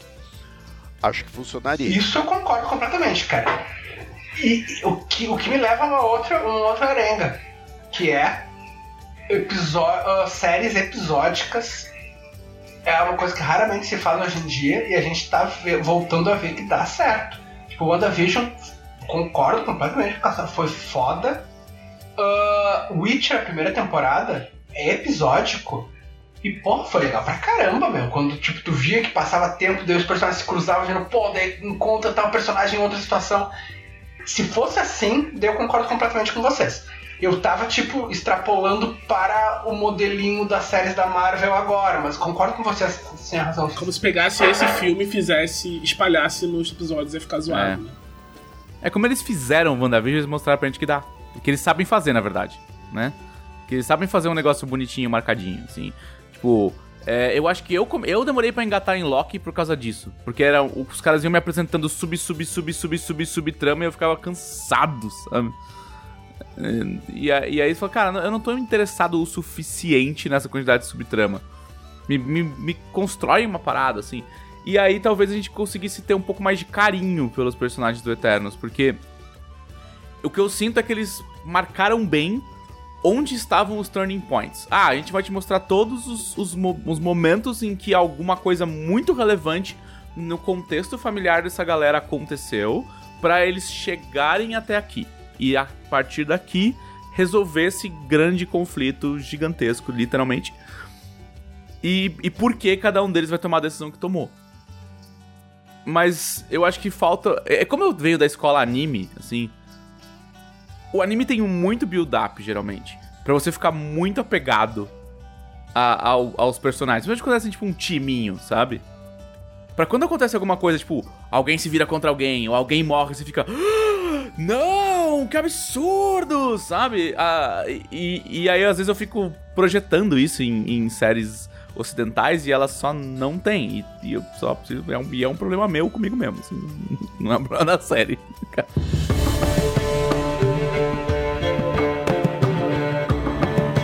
Mas é, é que é que tá, cara. Na, na real, na real, eu, eu concordo contigo. Porque esse build-up não é tão difícil de fazer em termos de execução. Porque foi bem, em séries muito mais toscas, tipo série dos anos 90, não tô nem falando das obras-primas, tô falando da série normal dos anos 90. Como tinha muitos episódios, mesmo que os personagens não fossem tão, tão bem explorados psicologicamente, tu tinha contato com os mesmos personagens em, diversa, em diversos contextos, diversas situações, inclusive em diversos cenários. E isso cria uma a impressão na nossa cabeça de que passou mais tempo e a gente conhece mais. É por isso que ah, tô tergiversando aqui, né? Mas é por isso que ah, quando tu, por exemplo, tu vai viajar, parece que passou um mês e passou tipo três dias. E quando tu vai viajar com amigos, em geral, lá pelo terceiro dia, tu começa a contar umas coisas pros teus amigos que tu nunca tinha contado pra ninguém. Porque tu fica com a sensação que, nossa, a gente se conhece demais, demais, demais. É porque vocês passaram por muitos ah, contextos diferentes. E as séries da Marvel, elas estão né, condensando muito isso. Então a gente não, não só não faz a coisa do anime, que tem todo esse build-up, sabe, de entrar na cabeça dos personagens e tal, como é, é tudo sempre no mesmo lugar, tu não, tu não tem tempo de, ter, de, de criar essa ilusão, tá ligado? Então, até por isso eu acho uma coisa que eu gostei dos Eternos, porque eu, eu tive um pouquinho dessa sensação, porque eles passam por várias por várias situações, não são só tipo três ou quatro cenas grandes e depois um abraço, né? Eles tem, tem esses momentinhos, embora não sejam tão bem explorados. É, eu, eu comparo muito com, assim, é, assim, eu vou te falar que é desleal o que eu vou falar agora. Tá? É desleal. Porque é uma série com seis temporadas, 18 episódios por temporada, 45 minutos por episódio. Mas, pegando só, assim, ó, espremendo e pegando o suco pra fazer isso, é muito do que a, a- o, o sucesso de This Is Us explica, sabe? que você acompanha uma única família por três gerações e os e os episódios vão indo e voltando. E eles marcam muito bem as épocas, porque eles marcam as épocas baseado nas roupas e no estilo de, de cabelo e barba e tal que os personagens estão usando. E eles conseguem deixar a galera presa num roteiro do que eles já sabem que vai acontecer. Porque eles dão um bagulho assim, eles mostram uma cena que o cara talta com uma aliança. Você fala, mano, com que esse cara casou? E eles vão fazendo building pra você ficar interessado em com quem ele casou. Sabe? Nem, nem nem conheço, tipo assim, obviamente já vi propaganda, mas nem, nem- nunca vi, cara. Cara, é uma das poucas séries que me pegou no contrapé de roteiro, assim. Tipo, no Uhum. contrapé, sabe? Tipo, me deu umas, uma meia dúzia de rasteira fácil, fácil, fácil. E, e eu acho até engraçado que eu tenho esse negócio que a minha namorada me proíbe de comentar o filme, né? Porque às vezes eu só solto, tipo, ah, quer ver que foi ela que matou o cara e não o cara que. E é assim, porque, porque a gente consome e escreve muito, então a gente, a gente acha os caminhos, né? E aí ela fica, você me tirou, você me tirou o momento. Nesse momento ela tá, "Ah, foi ela que matou! E, e aí você me roubou disso, tá ligado? Porque agora assim, agora eu tô, tô tipo, é, é, Felipe, foi ela que matou. Você tá feliz, tá ligado? Que você adivinhou mais um filme? Espero que você seja feliz. É, e, e e- mas é meio isso, assim. E, e, e eu acho que. Não dá pra esperar isso no filme da Marvel. Mas eu acho que dá pra. Dá pra eles ousarem mais, igual eles ousaram com o WandaVision, porque o WandaVision foi, fez um pouco isso, né? Sim. É, a gente não tava entendendo muito bem o que tá acontecendo. Aí mostrava do lado de fora. E aí os caras explicavam um pouquinho. Você falava, hum, hum, hum, ó. Sabe? E, e ia fazendo esse negócio de conta, conta um pouquinho, mostra um pouquinho, conta um pouquinho, mostra um pouquinho. E eu acho que talvez alongar a história do Eternos em conta um pouquinho, mostra um pouquinho, conta um pouquinho, mostra. Você ia ficar mais interessado, no- sabe? No. no, no que, por que, que esses personagens estão fazendo isso? Por que, que, ele, por que, que aquilo ali tá assim, sabe? Aí, ou, ou, ou chegar nesse momento de tentar adivinhar do. Quer ver que esse cara vai ser mó cuzão? Porque ele é assim, ó. Desde a Babilônia ele é meio cuzão. tá?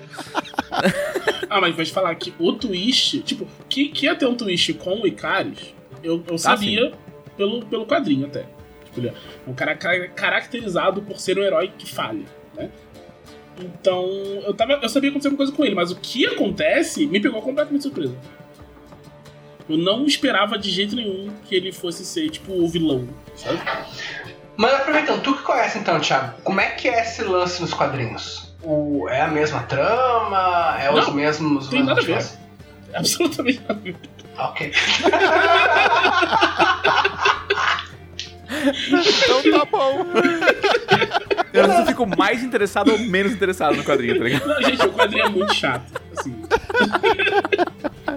Mas o quadrinho, ele, tipo, ele se concentra basicamente em estabelecer que tem os Eternos. A, a- a origem é a mesma, né? Os Celestiais botaram eles aqui e tal, não sei o que, blá blá blá. É, tem uma relação com o Thanos, né? O Thanos, ele é. É, então, no final, na, na cena pós-crédito, vou meter essa, gente. Desculpa, vou, já vou nesse spoiler muito louco aí. Já, eles apresentam o Eros e falam que ele é irmão do então, Thanos. o que acontece? O- tanto o Eros quanto o Thanos tinham sido criados antes dos Eternos. Aí fizeram os Eternos, o Kirby fez os Eternos. Fez todo o lance de ligar eles com as divindades. E já tinha esse lance de Eros e Thanos, já tinha uma coisinha a ver com isso, sabe? E aí falaram, então é tudo junto. Sabe? Depois, depois que o Kirby fez. Então eles juntaram depois. Então, se você for olhar, tem várias coisas que não batem, sabe? Mas tipo, esse lance da, do- dos, dos. É Deviantes que ficou? No, é Deviantes. né? Deviantes, isso. Os deviantes, eles são. Tipo, o Thanos é um deviante. No, no quadrinho, sabe? Ô, tem, eu vou fazer, vou fazer uma pergunta de fanboy. Tem alguma coisa a ver com o fato da. da polícia do tempo chamar os, os, os coisas de variant e, e coisas desse tipo? Não, acho que não. Porque, até porque esse lance da, TVA, eu acho que surge nos quadrinhos bem depois. Eu acho que é anos 80. Mas agora, eu não certeza se final de 70, acho que até é 80 também, talvez seja. Porque o, o Thor do Kirby é tipo 70, né? Então Eternos deve ser 80 que, tipo, largou as coisas do Kirby lá e foi pra DC e voltou, acho que é 80. Então, tem que dar, de repente tá certo. E eu não lembro. Mas é basicamente isso. E a, e a história é tipo, ele estabelece a história de origem e a história dos Eternos tipo os Eternos entre si, bickering como deuses. É isso. Uhum. Não tem plot. Basicamente não tem plot. Isso. Ah, eu vou dar o nome de várias divindades famosas pra esses bonecos. E aí eu vou fingir que todos os acontecimentos que estão na mitologia de vários lugares, na verdade, são histórias da família deles. Tiago, o, o, o roteiro do, do- dos Eternos original era do Stan Lee mesmo? Ou é, ou- Não, quem, não. quem escrevia? É só Kirby, é tudo Kirby. Era, o Kirby escrevia também? Tudo, é. Hum, é porque quando eu lembro como o Stan Lee escrevia os quadrinhos que ele contou em entrevista com, o Kevin Smith, era a coisa mais picareta do mundo. Como o, o Marvel Way, que acabou virando o padrão da- indústria, que é ele inventar uma mini sinopse de uns três parágrafos. Aqui, o surfista prateado bate no Homem-Aranha em três páginas. aí- E, e é, é isso o roteiro. E o desenhista tinha que sambar, tinha que se virar e inventar três páginas de, de lutinha.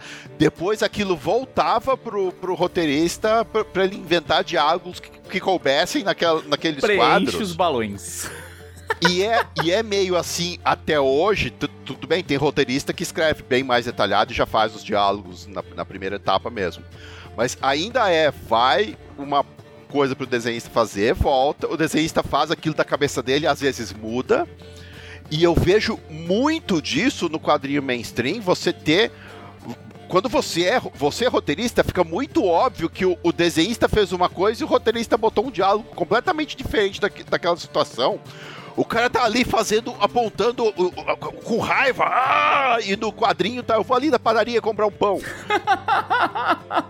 Se você presta atenção num quadrinho de herói, é muito disso. O, o texto não bate com o desenho de jeito nenhum, em algumas cenas. Tem um, um- um clássico do quarteto, que é uma edição que o, o Stan Lee botou nesse sumário pro. Eu não sei se era o Kirby.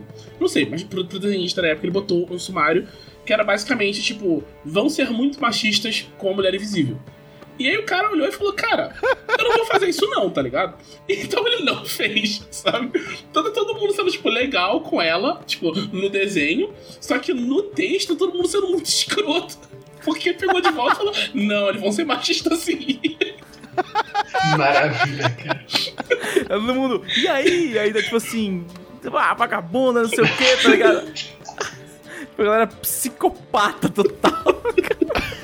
Não, gente, mas sério, vocês, quando lerem quadrinho de herói, prestem atenção. Você vai ver muita situação em que você tem um cara parado escutando de braço cruzado, o outro gesticulando, feito um italiano, que ele tá falando alguma coisa, e o balão vai pro cara que tá parado de braço, de braço cruzado. É muito estranho. Se você presta atenção nisso, é muito estranho. Cara, o meu, eu, eu, eu, eu vou, eu vou ler uns quadrinhos de super-herói agora, cara. Quando a gente parar de, parar de gravar, cara, só, só pra ver isso, cara. Nunca- Cara, tem um quadrinho do Batman que eu, eu até gostava, que eu traço desenho do, do Jim Lee, que eu gosto do desenho dele. É aquele. todo- muita gente já leu Silêncio. Ah, sim, é. Que é uma história. Vou dar. Tá, tem até medo de dar algum spoiler ali. Ah, Mas tem, tem um personagem que quando você lê a história, ele claramente morre. Vou tentar não dar o spoiler. Um personagem claramente morre numa luta com o Batman. Ele derrete. Ele vira, ele, ele vira gosma. Ele, ele se desintegra. Nos diálogos, acho que algum editor falou: esse personagem não vai morrer aqui. Nos diálogos, eles, eles mexem nos diálogos para parecer que aquela luta foi com o cara de barro. Ah. Mas se você olhar friamente só o traço, só o desenho, não tem nem sinal de que era o cara de barro. É só, vamos, cara, vamos, vamos fazer um retcon Aquilo aqui, foi uma. So... Foi. Ah, o cara de barro se transformou nele e pra, pra, pra me enganar. E virou lama. Caramba. Se prestar. se Presta. Leiam de novo essa história, vocês devem ter esse quadrinho em casa. Presta muita atenção nessa parte. Algum editor chegou, recebeu a história, chegou e falou: Você não vai matar esse personagem. Porque não é comercialmente interessante. Então, inventa outra coisa. Aí no texto eles. Porque não se corrige página do Jim Lee. O Jim Lee já era uma estrela na época. Então alguém chegou lá, mexeu nos balõezinhos e falou: Ah, e, e o Batman fala: Cara de barro. E fica nisso. Vocês que têm esse em casa, por favor, peço pra vocês, voltem nessa página e leiam de novo, agora com isso na cabeça, vocês vão ver só. Ah, cara, a mágica, a mágica do dinheiro, né? Isso me, isso me traz pra um lugar que eu tinha esquecido que eu ia, que eu ia chegar. Que é. O que, que vocês acharam dessa, dessa paradinha, dessas, dessas piadinha do filme do, do, do menino dentro do MCU olhar pro cara e chamar ele de Superman? E, do, e, e o outro cara falar, ah, tipo Batman e Eu Robin. achei foda, cara. Tem uma coisa que sempre me incomodou com, com um filme de super-herói, mesmo antes de, de ser uma coisa mainstream, que é a, a gente não consegue imaginar a sociedade sem o conceito de super-herói. Sim. Porque é um negócio que tá, tá entranhado com o maior império atual que é os Estados Unidos. Então é muito difícil. Então eu, eu achava, eu, eu achava maluco, assim, tipo, sei lá, no filme do Homem-Aranha, tipo, apareceu Homem-Aranha, o que, que é isso? Uma pessoa de colante com poderes? É, tipo, seria, tinha isso é um ET? Isso é um, uma coisa que é tipo. E eu acho foda, cara. Então tá, então é isso. Então as pessoas, pessoas aprenderam o que que é super-herói com- lendo, lendo a DC. tá Cara, ligado? é igual. É, é igual. É o que me irrita em filme de zumbi em que ninguém sabe o que é um zumbi. É. Ninguém, na- naquele universo onde o filme acontece, não, nunca ninguém viu um filme de zumbi dentro daquele mundo que supostamente é o mundo da é a vida real. Eles ficam, nossa, que coisa é essa? Nunca vi nada assim antes. O que será isso? Mas- mas é, um É, do tipo, não tem, não tem produção cultural sobre isso no é um mundo, né? zumbi, de acho. Eu acho- Todo mundo tá vendo que é um zumbi. Eu acho melhor quando é assim, quando tipo, tem o zumbi, tipo, finge que não sabe zumbi. Quando é tipo Bright, que tem vários elementos que, tipo, não devia estar ali. Tá, Porque essas entendi. coisas obviamente não aconteceram, mas estão ali, porque é pra ser o nosso mundo, só que com orc, sabe? Tipo, eu Hum. acho que é, são. É, os dois são casos de world building ruim. Só que o caso do Bright eu acho muito pior. Tipo, muito pior. Me dói tipo, você ver os caras. Os caras falam do Alamo no, em Bright como se fosse. Ah, não, tipo, a história humana seguiu normal. Teve essa batalha aqui contra o, o Dark Lord e tal. E aí, alguns meses depois, teve o Alamo. Porque todo.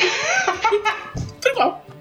Normal, igual, igualzinho. Mesma coisa. Aconteceu, aconteceu tudo igual no mundo. Mas, cara, isso, só, só pra puxar mais um pouco o saco da Marvel, porque eu, eu, eu curto pra caramba o MCU, né?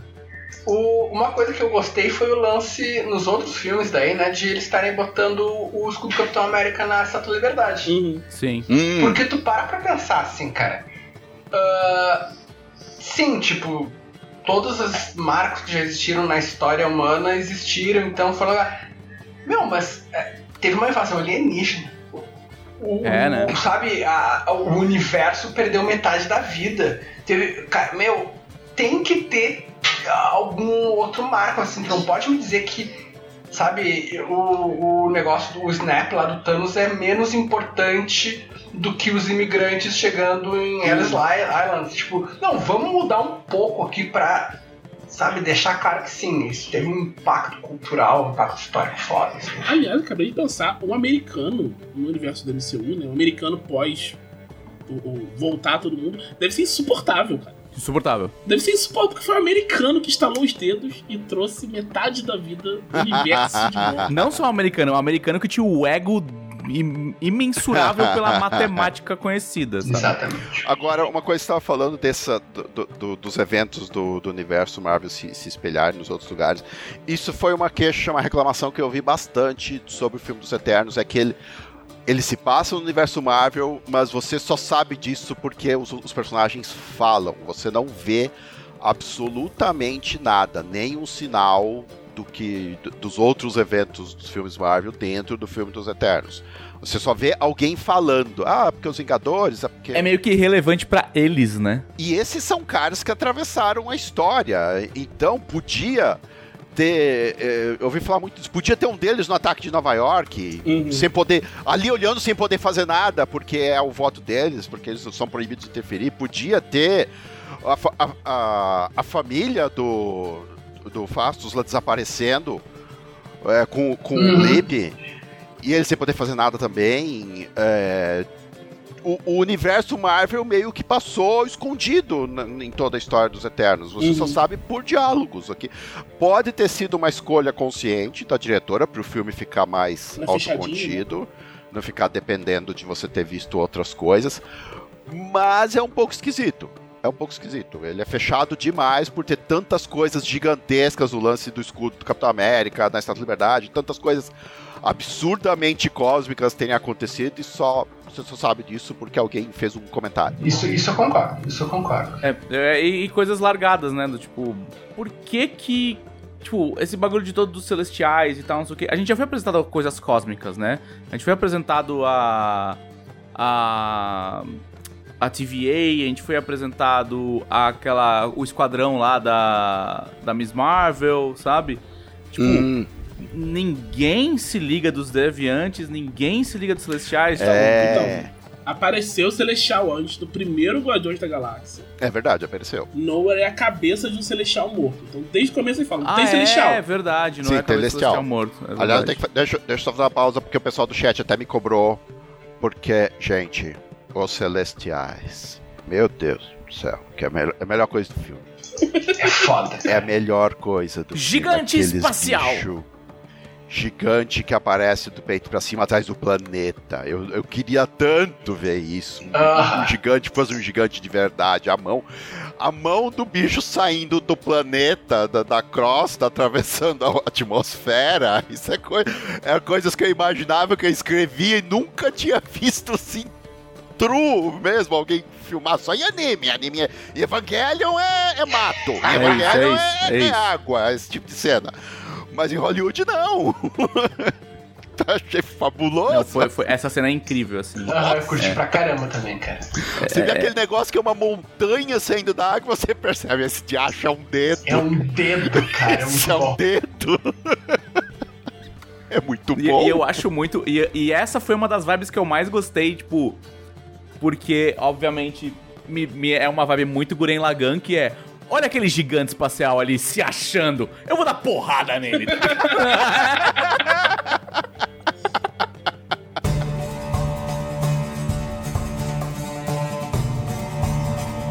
Muito bem, pessoal. Nós estamos bem apertados. Nosso tempo não é tanto apertado. Geralmente é meia hora pra perguntas. Vamos chegar em duas horas de novo. Desculpa seu Guilherme Desvalde, porque ele fala pra gente tentar fazer em uma hora e meia e o Trevisan rebate que é impossível. Cara, assim, o, o Guilherme, eu vou, eu vou, eu vou falar uma real aqui, sabe? Tipo, bastidores da Jambô. O Guilherme tem noções irrealistas de tempo e espaço. A verdade é essa. Quando alguém disse assim, não, não, vou fazer aqui essa reunião aqui do Lore de Tormenta dos próximos 15 anos. Que sabe a gente põe aqui 45 minutos, sabe? Não, Sim. não vai dar certo. ele, ele mete essa. Sabe? Ou, ou, ou, olha só, isso é roupa suja de jambô. Eu assim, tá, tipo, depois, depois da terceira hora de reunião, eu assim, tá, pessoal, eu tenho que ir, eu tenho um negócio agora, eu tenho que estar saindo de casa daqui a menos 10 minutos. O Gui, não, não, não, beleza, já vamos acabar.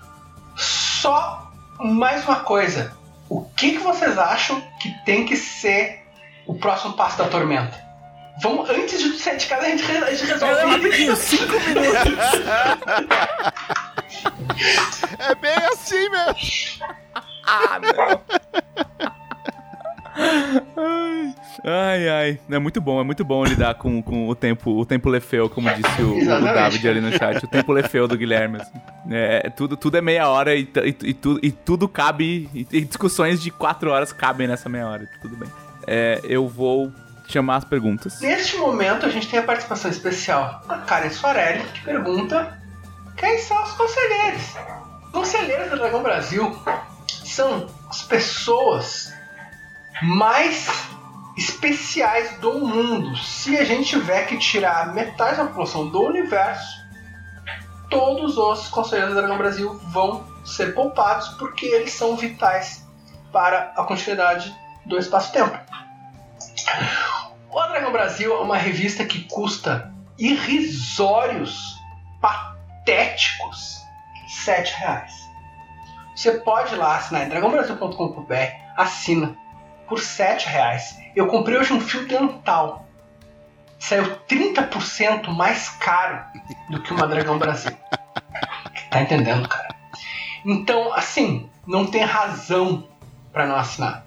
Mas tem diferentes ah, graus de assinatura.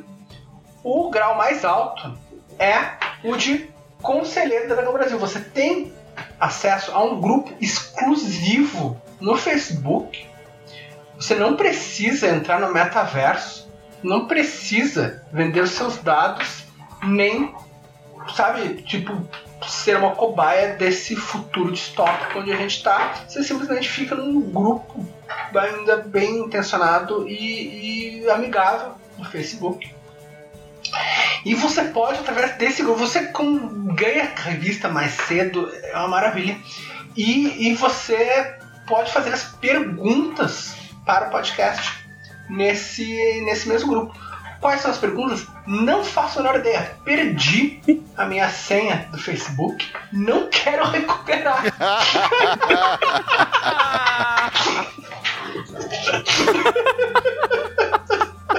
Então, Mas eu agora vou perguntar para Tiago Rosa perguntas como? Perguntas como. É- Essa aqui eu acho que é mais direcionada pro, pro Caçado. Uma pergunta do nosso ilustrador de Tolkien Dragão Brasil, Edmir Forte. Perguntando: Em 3DT Victory, poderemos jogar com um presunto que utiliza um clunk como arma? Rapaz, eu, eu- eu não sei se vai poder, mas esse vai ser meu próximo personagem. É um golem de presunto que o machado dele se chama Clunk. Sim. Olha, e ele, e ele, e ele te- vive o drama de constantemente ter o machado tentando devorá-lo.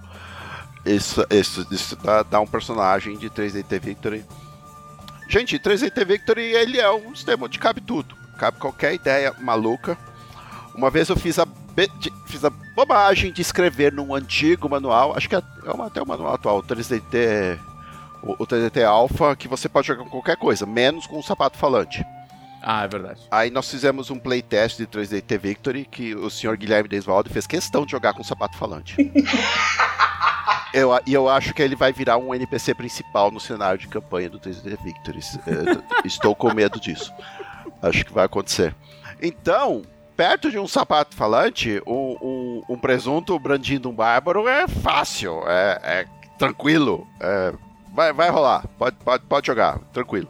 Cara, eu, eu, eu, eu, nesse playtest eu joguei com um, um cara que escrevia as magias dele muito rapidamente em preto e branco num, numa folha de papel antes de lançar elas, e o nome dele era HP Spellman. Ah, o personagem do Teller era o mais tranquilo, era o mais. HP, HP Spellman. Era, um, era o mais tradicional, era, era, mais pé no chão. Era, do, era mais pé no chão. Do, do, do, do, grupo. O sapato falante foi a mais. O sapato falante, é. A verdade, você é pé no chão, entendi. É. Muito bem, Thiago. Próxima pergunta. É, o conselheiro Yukihiro é, está perguntando de que mesa vocês prefeririam participar com uma exploração espacial? em Arton ou nas profundezas do Grande Oceano? Isso, essa pergunta é para todo mundo? Para todo, é. todo mundo. Ah, então vocês primeiro, por favor. Eu, eu prefiro o espaço, porque no espaço tem mais chances de dar porrada em coisas gigantescas e aumenta em 38,76% a chance de você poder fazer um robô de Cara, eu prefiro espaço porque sutilmente poderia colocar elementos de, sabe, science fantasy, daquelas coisas dos anos 50, anos 70, assim, e aqueles módulos de, sabe, de RPG no início que tinha umas coisa maluca.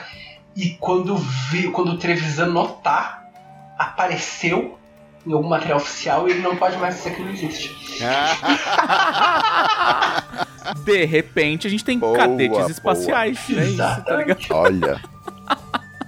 Day of the Comet. Não, perfeito. Eu, tinha, eu tenho essa caixa Day of the Comet.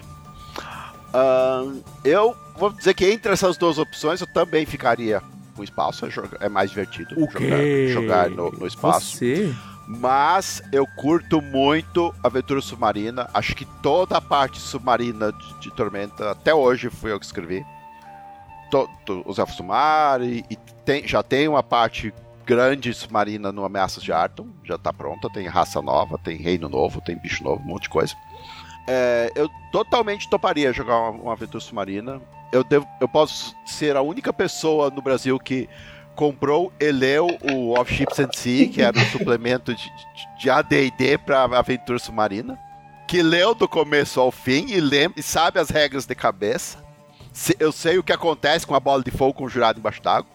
Então é um tema que eu curto, é um tema que eu gosto. Eu queria um dia escrever um, um acessório, alguma coisa só de aventura submarina. Caçaro, me, uh, me, me, me tira uma dúvida aqui. Existe uma lenda aqui em, aqui em Porto Alegre, não, lá em Porto Alegre. Olha o ato falho aí. Olha o ato falho, cara. Existe, mas é... isso, isso eu não tô brincando, tá? Existe de verdade. Uma lenda em Porto Alegre que um dia, uh, quando os guris não estavam lá e faz bastante mais de 20 anos, tu entrou na Jambô, quando a Nerds ainda se chamava Jambô, as duas não existia editora ainda, era só livraria olhou e comprou um suplemento de AD&D de submarino e pagou e foi embora. As pessoas juram que tu fez isso. E era tu. Eu juro também que eu fiz isso e foi. Cara, eu não sabia. Deixa eu ver se eu encontro ele aqui. Pode ser que ele exista na minha. Um, um mito sendo desanuviado ao vivo. Caramba! Uh, ah, eu jurava que tinha esse esse livro ainda. Mas sim, é verdade. Eu fui, comprei.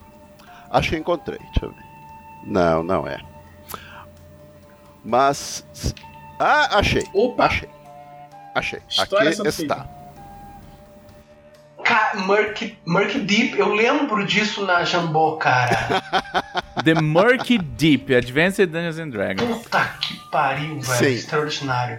Estive na Jambô antes de saber, sequer saber o que era a Jambô.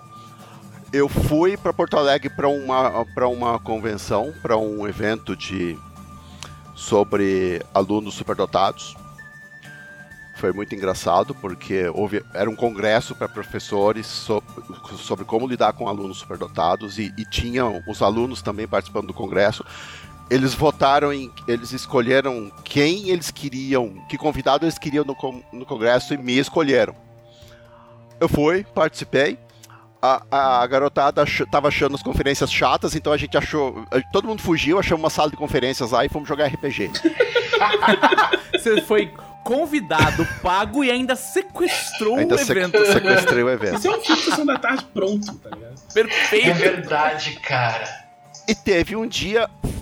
E o pessoal, a criançada ficou maluca, porque depois, à noite, quando tava tentando dormir no hotel, eles encontraram o hotel, me procuraram no hotel, o pessoal da, da recepção ligou, tem uma garotada aqui te procurando. Desci, eles queriam jogar mais RPG. Que foda, cara. Aí eu improvisei um jogo ali na, na- no, no saguão de jantar do, do hotel e a gente jogou um pouco mais, até, até altas horas. E, e teve algum dia desse evento que eu dei uma escapada do, do evento pra, pra passear ali em Porto Alegre e encontrei a Jambô. E entrei. Eu sinceramente não achei que alguém ia me reconhecer. Eu não me achava grande coisa assim. Eu, eu era só alguém eh, eh, casualmente entrando na loja. Eu não sabia que alguém ia saber que eu era o caçar do dragão, de verdade.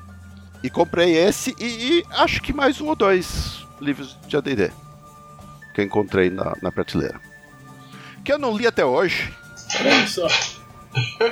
Preciso ler isso aqui. Mas é uma aventura submarina, Cara, assim. cara que, que loucura é isso. Tipo, Surreal, virou, cara. cara, isso virou, virou uma lenda urbana, né? Virou uma coisa, ninguém acreditava de verdade. Claro que não foi o Caçaro que fez isso. Então, eu lembro do Rafa falando isso, cara. Só que ele não falando como se ele tivesse atendido o Caçaro.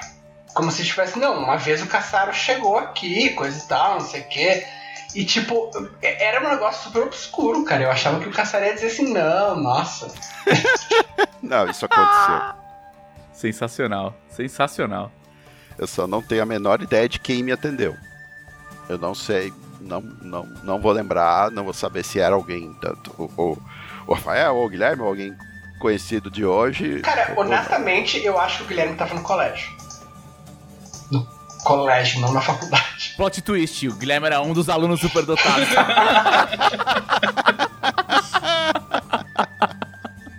Muito bem. Sensacional. Isso foi, foi, foi. Se desenvolveu muito melhor do que eu esperava. Não, foi É. um cara esse desenvolvimento de personagem, cara. Ó, eterno, você aprende. Eternos, é isso aí. Chupa Marvel. E aí...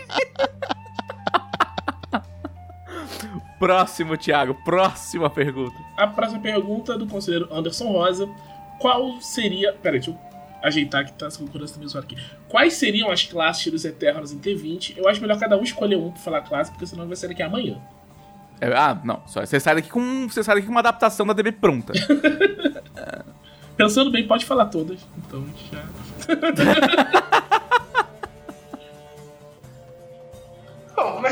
pelos fáceis, né? O Gilgamesh é, lutador. Claramente.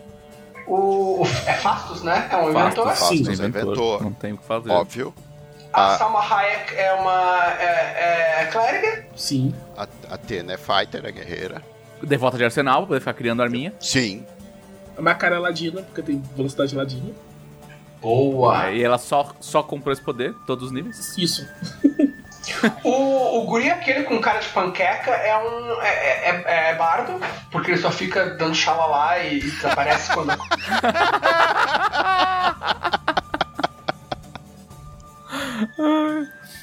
O... Não, é, falar no chat que a Sprite é barda? Não, a Sprite é ilusionista. É A feiticeira, é, pô. É, é, é- é arcanista. Com é certeza. arcanista, claramente. Boa. A Cersei Sprite. tem que ser arcanista também, né? Pô, Ela pode ser. Pode ser arcanista focada em transmutação. Hum. Ela não faz muitas vezes de druida pra mim, não. Que ela não pode afetar coisas vivas, né? É, né? Tem isso também. é. O Kingo é, é nobre. King é nobre? É nobre. O que é nobre. Na verdade, o poderzinho dele de, de- de- Ele é nobre com um dipzinho ali, ó. Só um pouquinhozinho de multiclasse em, em arcanista pra pegar a High Arcana. E o Icaris é o quê? O Icaris é o. o Icaris Roubado. É o, é o NPC roubado. o Icaris é o NPC apelão roubado. O Icaris é aquele cara que o mestre coloca na campanha como aliado, só pra galera falar, caramba, mó aliado fortão, e depois faz o plot É, twist é pra aí. tentar matar vocês. O, o Icarus é tipo aquele, aquele teu primo que te chama pra jogar. No, ele fala jogar RPG há muito tempo, você nunca jogou. E o cara pegou um build do fórum, tá ligado? Tu vai jogar. Que mais? Tem mais? Acho que foram todos, né? perguntas? Faltou algum? Já foram. Foram todas do. do, Não, do- do- ah, não sei, não, não, não tô acho olhando. E o Jon Snow é o cara que nunca aparece pra jogar. É isso. Ele na primeira sessão ele apareceu, tá ligado? Primeira Ele- sessão ele jogou a sessão zero.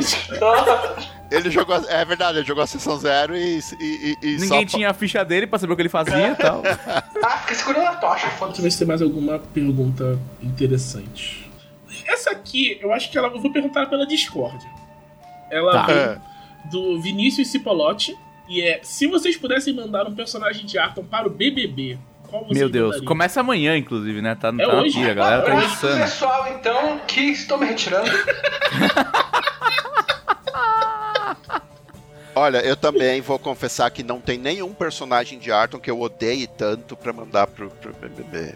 Eu faria o contrário. Eu, eu não vou dizer que eu odeio tanto o BBB, mas eu gosto de causar o caos. Então eu acho que eu mandaria Arsenal pro BBB, porque ele não ia perder. Uh, é verdade, é verdade. O, imagina qualquer claro do Arsenal no BBB. Dá doce, coitado. Não, adorei. Arsenal vai pro BBB, o BBB acaba em 15 minutos, é perfeito. Perfeito, cara, perfeito. Tá ótimo, Arsenal, beleza. E aí ele vai falar, eu li as regras, eu ganhei. Pode acabar aqui, ó. Ganhei o BBB. Muito bem, bom. então vamos fazer o seguinte, vamos pra parte legal. Vamos colocar o chat. Parte legal, o que eu dizer pra quem nos assiste ao vivo, não é mesmo? Que, que tava aqui, ó, com a gente, aqui, ó, 10 horas da noite, numa segunda-feira, segundona, pá, ali, ó, resiliente, chegou o seu momento. O chat está em formato somente inscritos. Então você que escorrega o seu Prime pra gente, ou você que faz uma, uma ação ainda mais heróica, que é doar o seu rico dinheirinho por, pelo nosso conteúdo, você agora está usufruindo dessa sua E benesse. Cara, falar um negócio, né? tipo, de discutir entre vocês e façam perguntas. Ah, é, não, porque isso acontece muito. Eu- A galera. O chat não para, assim, ó. Aí quando a gente fala, abrimos para perguntas, eles discutem entre eles. Porque eles já engataram uma conversa, tá ligado? Bem, eu vou, eu vou ler só porque eu amo esse nick, que é o Vingador de Tampa. Está lamentando que ele tem que interagir socialmente. Porém, o conselheiro Durangale quer saber qual poder dos Eternos vocês gostariam de. Eu acho que o da Cersei, cara. Tra- Transformar coisas em outras coisas, você sempre tem o que você precisa. Eu acho que o Fastos, porque o Fastos, na real, ele tem todos os poderes que vocês têm. É, o Fastos, in- E tempo ele tem, porque ele é eterno. O Fastos inventa coisas que fazem outras coisas. É, sim, é verdade. É um, é um poder conveniente. Ah, cara, o Gilgamesh ele pode dar porrada. Meio, acho que você resolve tudo. É, mas cara, eu tenho essa teoria. tipo, tipo em One Punch Man, tá ligado? Em One Punch Man, assim, o que, que você faz? Se você pode socar tudo, tudo que existe no universo é socável por você, você não tem problema mais. É, eu só preciso conta, eu vou, eu vou ficar com o poder de escolher arminhas. Porque eu inventei esse poder muito antes. Eu inventei, esse poder muito antes dos Eternos, muito antes do, do, do- do Final Fantasy XV, muito antes de todo mundo. A conselheira. A conselheira não, né? A assinante.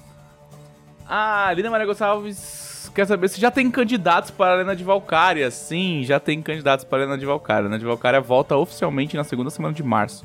Se tudo der certo, se nenhum, nenhum celestial despertar no núcleo da Terra, ela volta no dia 9 de março. E a gente tem vários candidatos. Nossa. Algumas pessoas vão, vão do, do- da primeira temporada não vão jogar, porque elas estão com problemas X, né? Problemas pessoais, problemas de horário e tal. Outras pessoas vão entrar no lugar delas. O que eu posso dar de spoiler é que ao invés de seis duplas, nós teremos oito duplas. Então isso quer dizer que a arena vai aumentar o seu, o seu tamanho e vai durar mais tempo. Porque o campeonato precisa de mais tempo corrido para acontecer. Em vez de 6 vai ser 8, não. Em vez de 4 vão ser 6. Nós éramos seis duplas, né? Quatro duplas. Não, nós somos quatro duplas. Eram 4 É duplas, vão ser 6. Isso, isso, isso, isso, isso, isso, isso. Eram quatro duplas, vão ser seis duplas. É isso.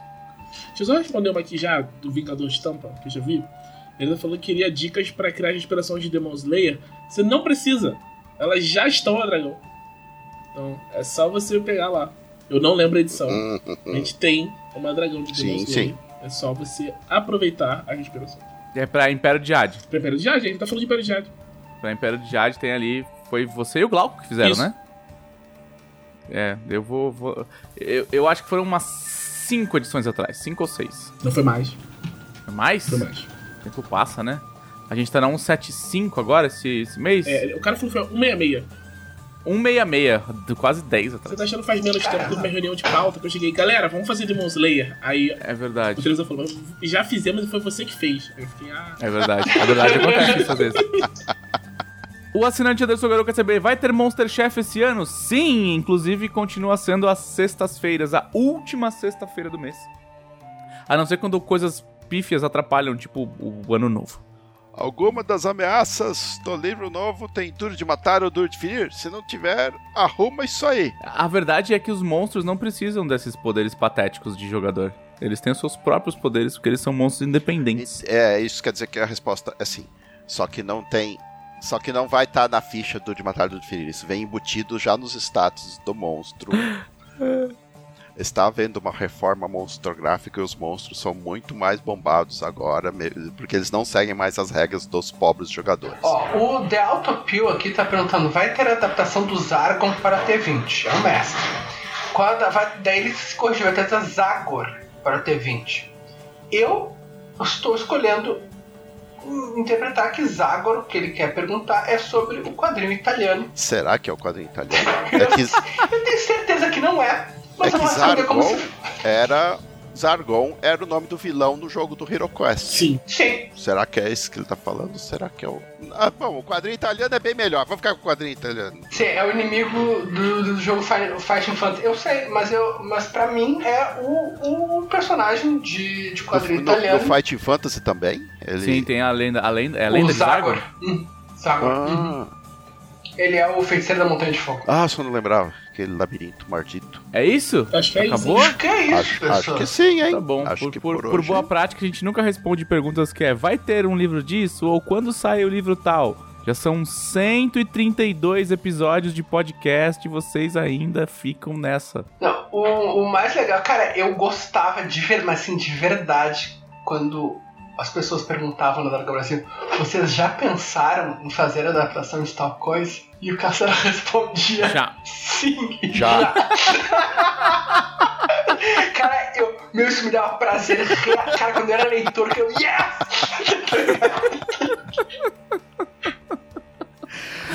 Já, obrigado por perguntar.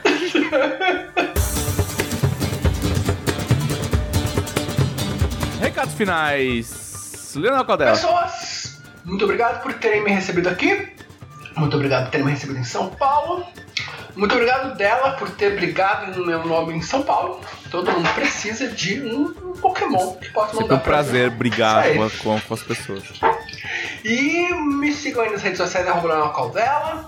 Ah, Fim dos Tempos volta. Provavelmente, provavelmente em abril. Nós estamos dependendo do nascimento da Harada Kellen, porque eu acho que é um pouco sem noção tentar obrigar a minha amiga, que vai ter tido filho há uma semana, a voltar a jogar até uma da manhã. Eu acho que talvez, talvez ela não queira. Então, vamos esperar. O, o- de verdade, a gente tá, não tá esperando realmente a, a vida pessoal dos membros do grupo. Eu estou aqui fazendo já o, o segundo arco da campanha.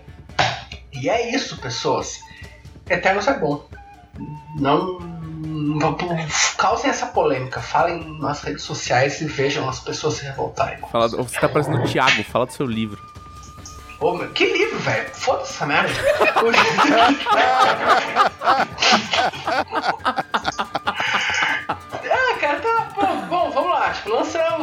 aqui, ó. Tipo, ó, saiu já em, já, saiu já em PDF. A Roda de Deus. Tem uma cena bonita de ceia de Natal. Ah, De amor cristão. é, é bacana. O tá, tá em PDF, não saiu ainda em, não saiu ainda físico, mas tá, tá para sair. Saiu ah, agora esses dias o adapta- a adaptação do quadrinho, a adaptação em quadrinhos do Nerdcast RPG, roteiro do Fabiabu, arte do Fred Rubin e mais de 300 bilhões de desenhistas, todos muito bons. Ah, é foda pra caramba. O segundo volume do Evangelho do Exorcista está sendo editado neste instante por uma pessoa para o popular de Chacota, vou chamar pelo apelido de Guy. E Não sei quando sai, mas já tá, já tá escrito, já tá daqui a pouco, daqui a pouco rola.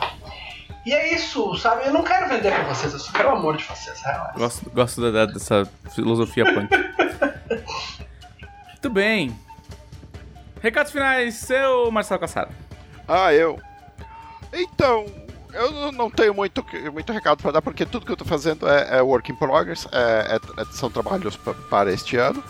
As resoluções de, de, de ano novo, que são mais um álbum da Holly Paladina, sim, a Holly Paladina vai sair, mais o último álbum do 20 Deuses, o dois volumes de Light Novel, de Era das Arcas, o cenário de, de 3D Victory. Ah, Ameaças de Arton, sim, por favor. Esse, esse livro vai rolar, vai rolar logo. Tem um aí que o pessoal tá pe- pedindo muito, pedindo muito, porque é uma coisa que aconteceu em Tormenta por baixo dos panos e ninguém viu. Então vocês Uma vão das ver, 28 coisas. vocês vão ver o que aconteceu de verdade. E me sigam no Twitter, porque eu falo muito mais lá do que no, no- no- o Facebook. Eu, também, eu, eu não perdi a senha, mas eu vou perder logo, eu quero, eu vou perder logo. O objetivo ta- da eu- resolução de ano novo é perder a senha. Também, também é uma meta de Porque se Não, não, entrar, perdi a senha. Eu não posso, eu não posso perder a senha do Facebook, porque é só lá que eu falo com a Erika Wano. Ela, por algum motivo ela só existe naquela rede. Então eu preciso, infelizmente, do, do Facebook, mas é só a janelinha de chat pra falar com a Erika e o resto eu ignoro. Me sigam no Twitter, Marcelo Underline Cassaro. Ah, Lá eu colo- posto coisas de 3DT, co- coisa- eu, sou, eu não sei ficar de boca fechada, então eu solto algum spoiler de alguma coisa que eu tô fazendo. e, e é isso, gente. Obrigado por tudo. E sim, Eternos é bom. Vai ver. Tiago Rosa. Então, Eternos é bom, me siga no Twitter, arroba Torre do Live Shinken. Tem Legado do Ódio amanhã às 8 e campanha nova no dia 4 de fevereiro às 9. E a Mutantes Malfeitores. Sim, Que inclusive o Cassara vai jogar. eu vou jogar com um personagem que vocês nunca viram. Até parece. Muito bem, me sigam nas redes sociais como Alt dela, eu falo elas no plural, mas na verdade eu só me importo com o Twitter mesmo. É... Desculpa, gente, tentei, tentei. Tentei, não sou a TikTok, pessoa. né, dela. Eu, eu tentei, cara, não, eu me assa... Cara, eu, eu tentei fazer o TikTok, eu, eu desisti em, em 14 segundos, porque pegaram o Ctrl Alt dela, e quando eu vi, fui ver quem era, era uma menina de 19 anos da Califórnia, que se chama Ela, e, e ela não tinha nenhum vídeo publicado, e a, e a fotinho de, de perfil dela era Harry Potter. Então, e aí eu me senti pessoalmente atacado e falei, Que não, merda. TikTok não me quer. E...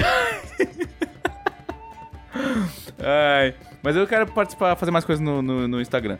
É... Ah, o meu canal volta agora, essa semana. Já voltou, na verdade, quarta-feira. É, com vídeo novo, o Sua Vez. youtube.com barra Sua Vez. Um canal de board games. Que fala que, que não ensina você a jogar board games. Ele te diz o que você deveria comprar ou não para gastar bem o seu rico dinheirinho. Cara, sabe o que? Ó, ó, ideia genial. Ó, ó. Um canal de YouTube de board games, Legacy, ASMR, fica Ok. rasgando, tá ligado? no ouvidinho, assim, do Essa público, carta que já saiu, agora a gente vai rasgar ela. Vocês ouviram ela fazendo? Meu, Agora eu vou pôr ela no foda, plástico. cara. Foda.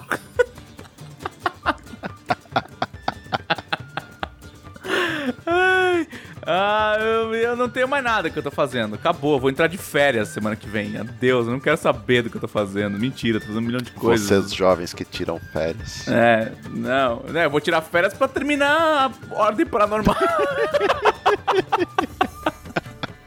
eu vou tirar férias do Guilherme pro Guilherme. Do Guilherme como, como meu editor-chefe para o Guilherme como meu editor me cobrar o livro que eu estou escrevendo. E o Raul, o Raul Duken perguntou, e o Skyfall? Cara, o Skyfall, ele volta a... Pro... Assim, o Skyfall está a todo vapor na vertente produção de livro. Do tipo, ele está com, sei lá, 80% das artes prontas. E ele tá com o layout de diagramação, diagramação pronto. Sabe? Só preciso que o Pedro escreva pra pôr o texto nele. Só isso. O livro tá pronto, só falta o livro. É isso. Detalhes. Você se preocupa com detalhes. Este foi o podcast da Dragão Brasil, a maior revista de RPG e cultura nerd do país. Até semana que vem! Ei, faz ei, ei, ei.